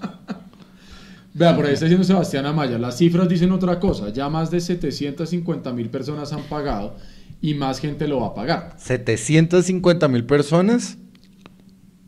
Yo, yo, yo no, no voy a decir que Sebastián... Yo- yo tampoco voy a decir que esté equivocado. No, no, no, no conozco las cifras. Esas son las cifras mejor encubiertas del fútbol colombiano.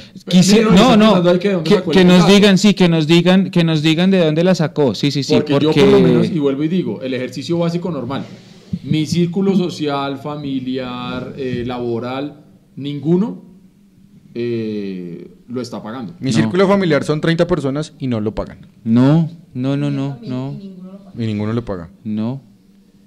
Ahora van a debatir por eso. Claro, Sí, me exacto. parece una cifra altísima. Sí, claro. Altísima. Es no- más, eso, eso incluso lo sabe, lo sabe Andrés Hurtatis, lo puedo mencionar. Que la fuente estaría al 12.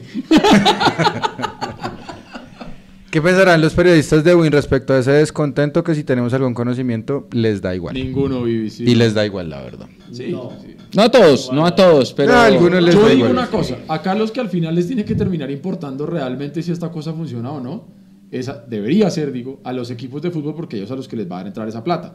Y por eso yo reitero, esa es mi negativa, la mía personal, a pagarlo.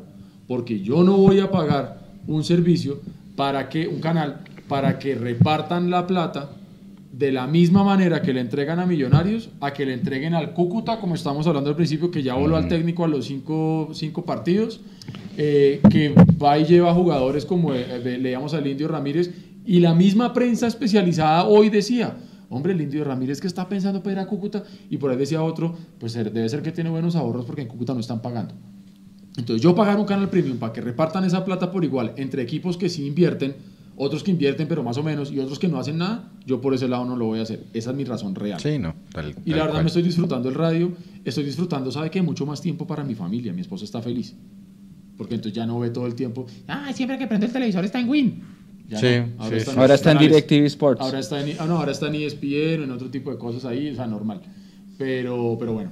Bueno, nos vamos. Sí, ya. Vámonos porque hablando de señoras nos van a pegar. Oiga, qué bueno, muchísima gente interactuando, muchísima gente eh, muy activa con nosotros hoy, me gustó mucho eso. Mm, Hubo, alguien estaba diciendo que, que unas donaciones, sí, las donaciones sí entraron, ahí se vio en el chat. Muchas gracias. Eh, ¿Quién fue? Arriba. Está más arriba. Arriba. No, mm, ahí está, abajo, abajo, abajo, abajo, abajo, abajo. No, abajo, No, más abajo, abajo, más abajo, abajo. más abajo. No. Abajo, abajo, abajo, abajo, abajo, abajo, abajo. Para abajo, para abajo. que, que dice que sí, que se descontó, pero que no se vio. Sí, sí se vio. Las donaciones, hubo, creo que Uy, no entraron más, dos incluso.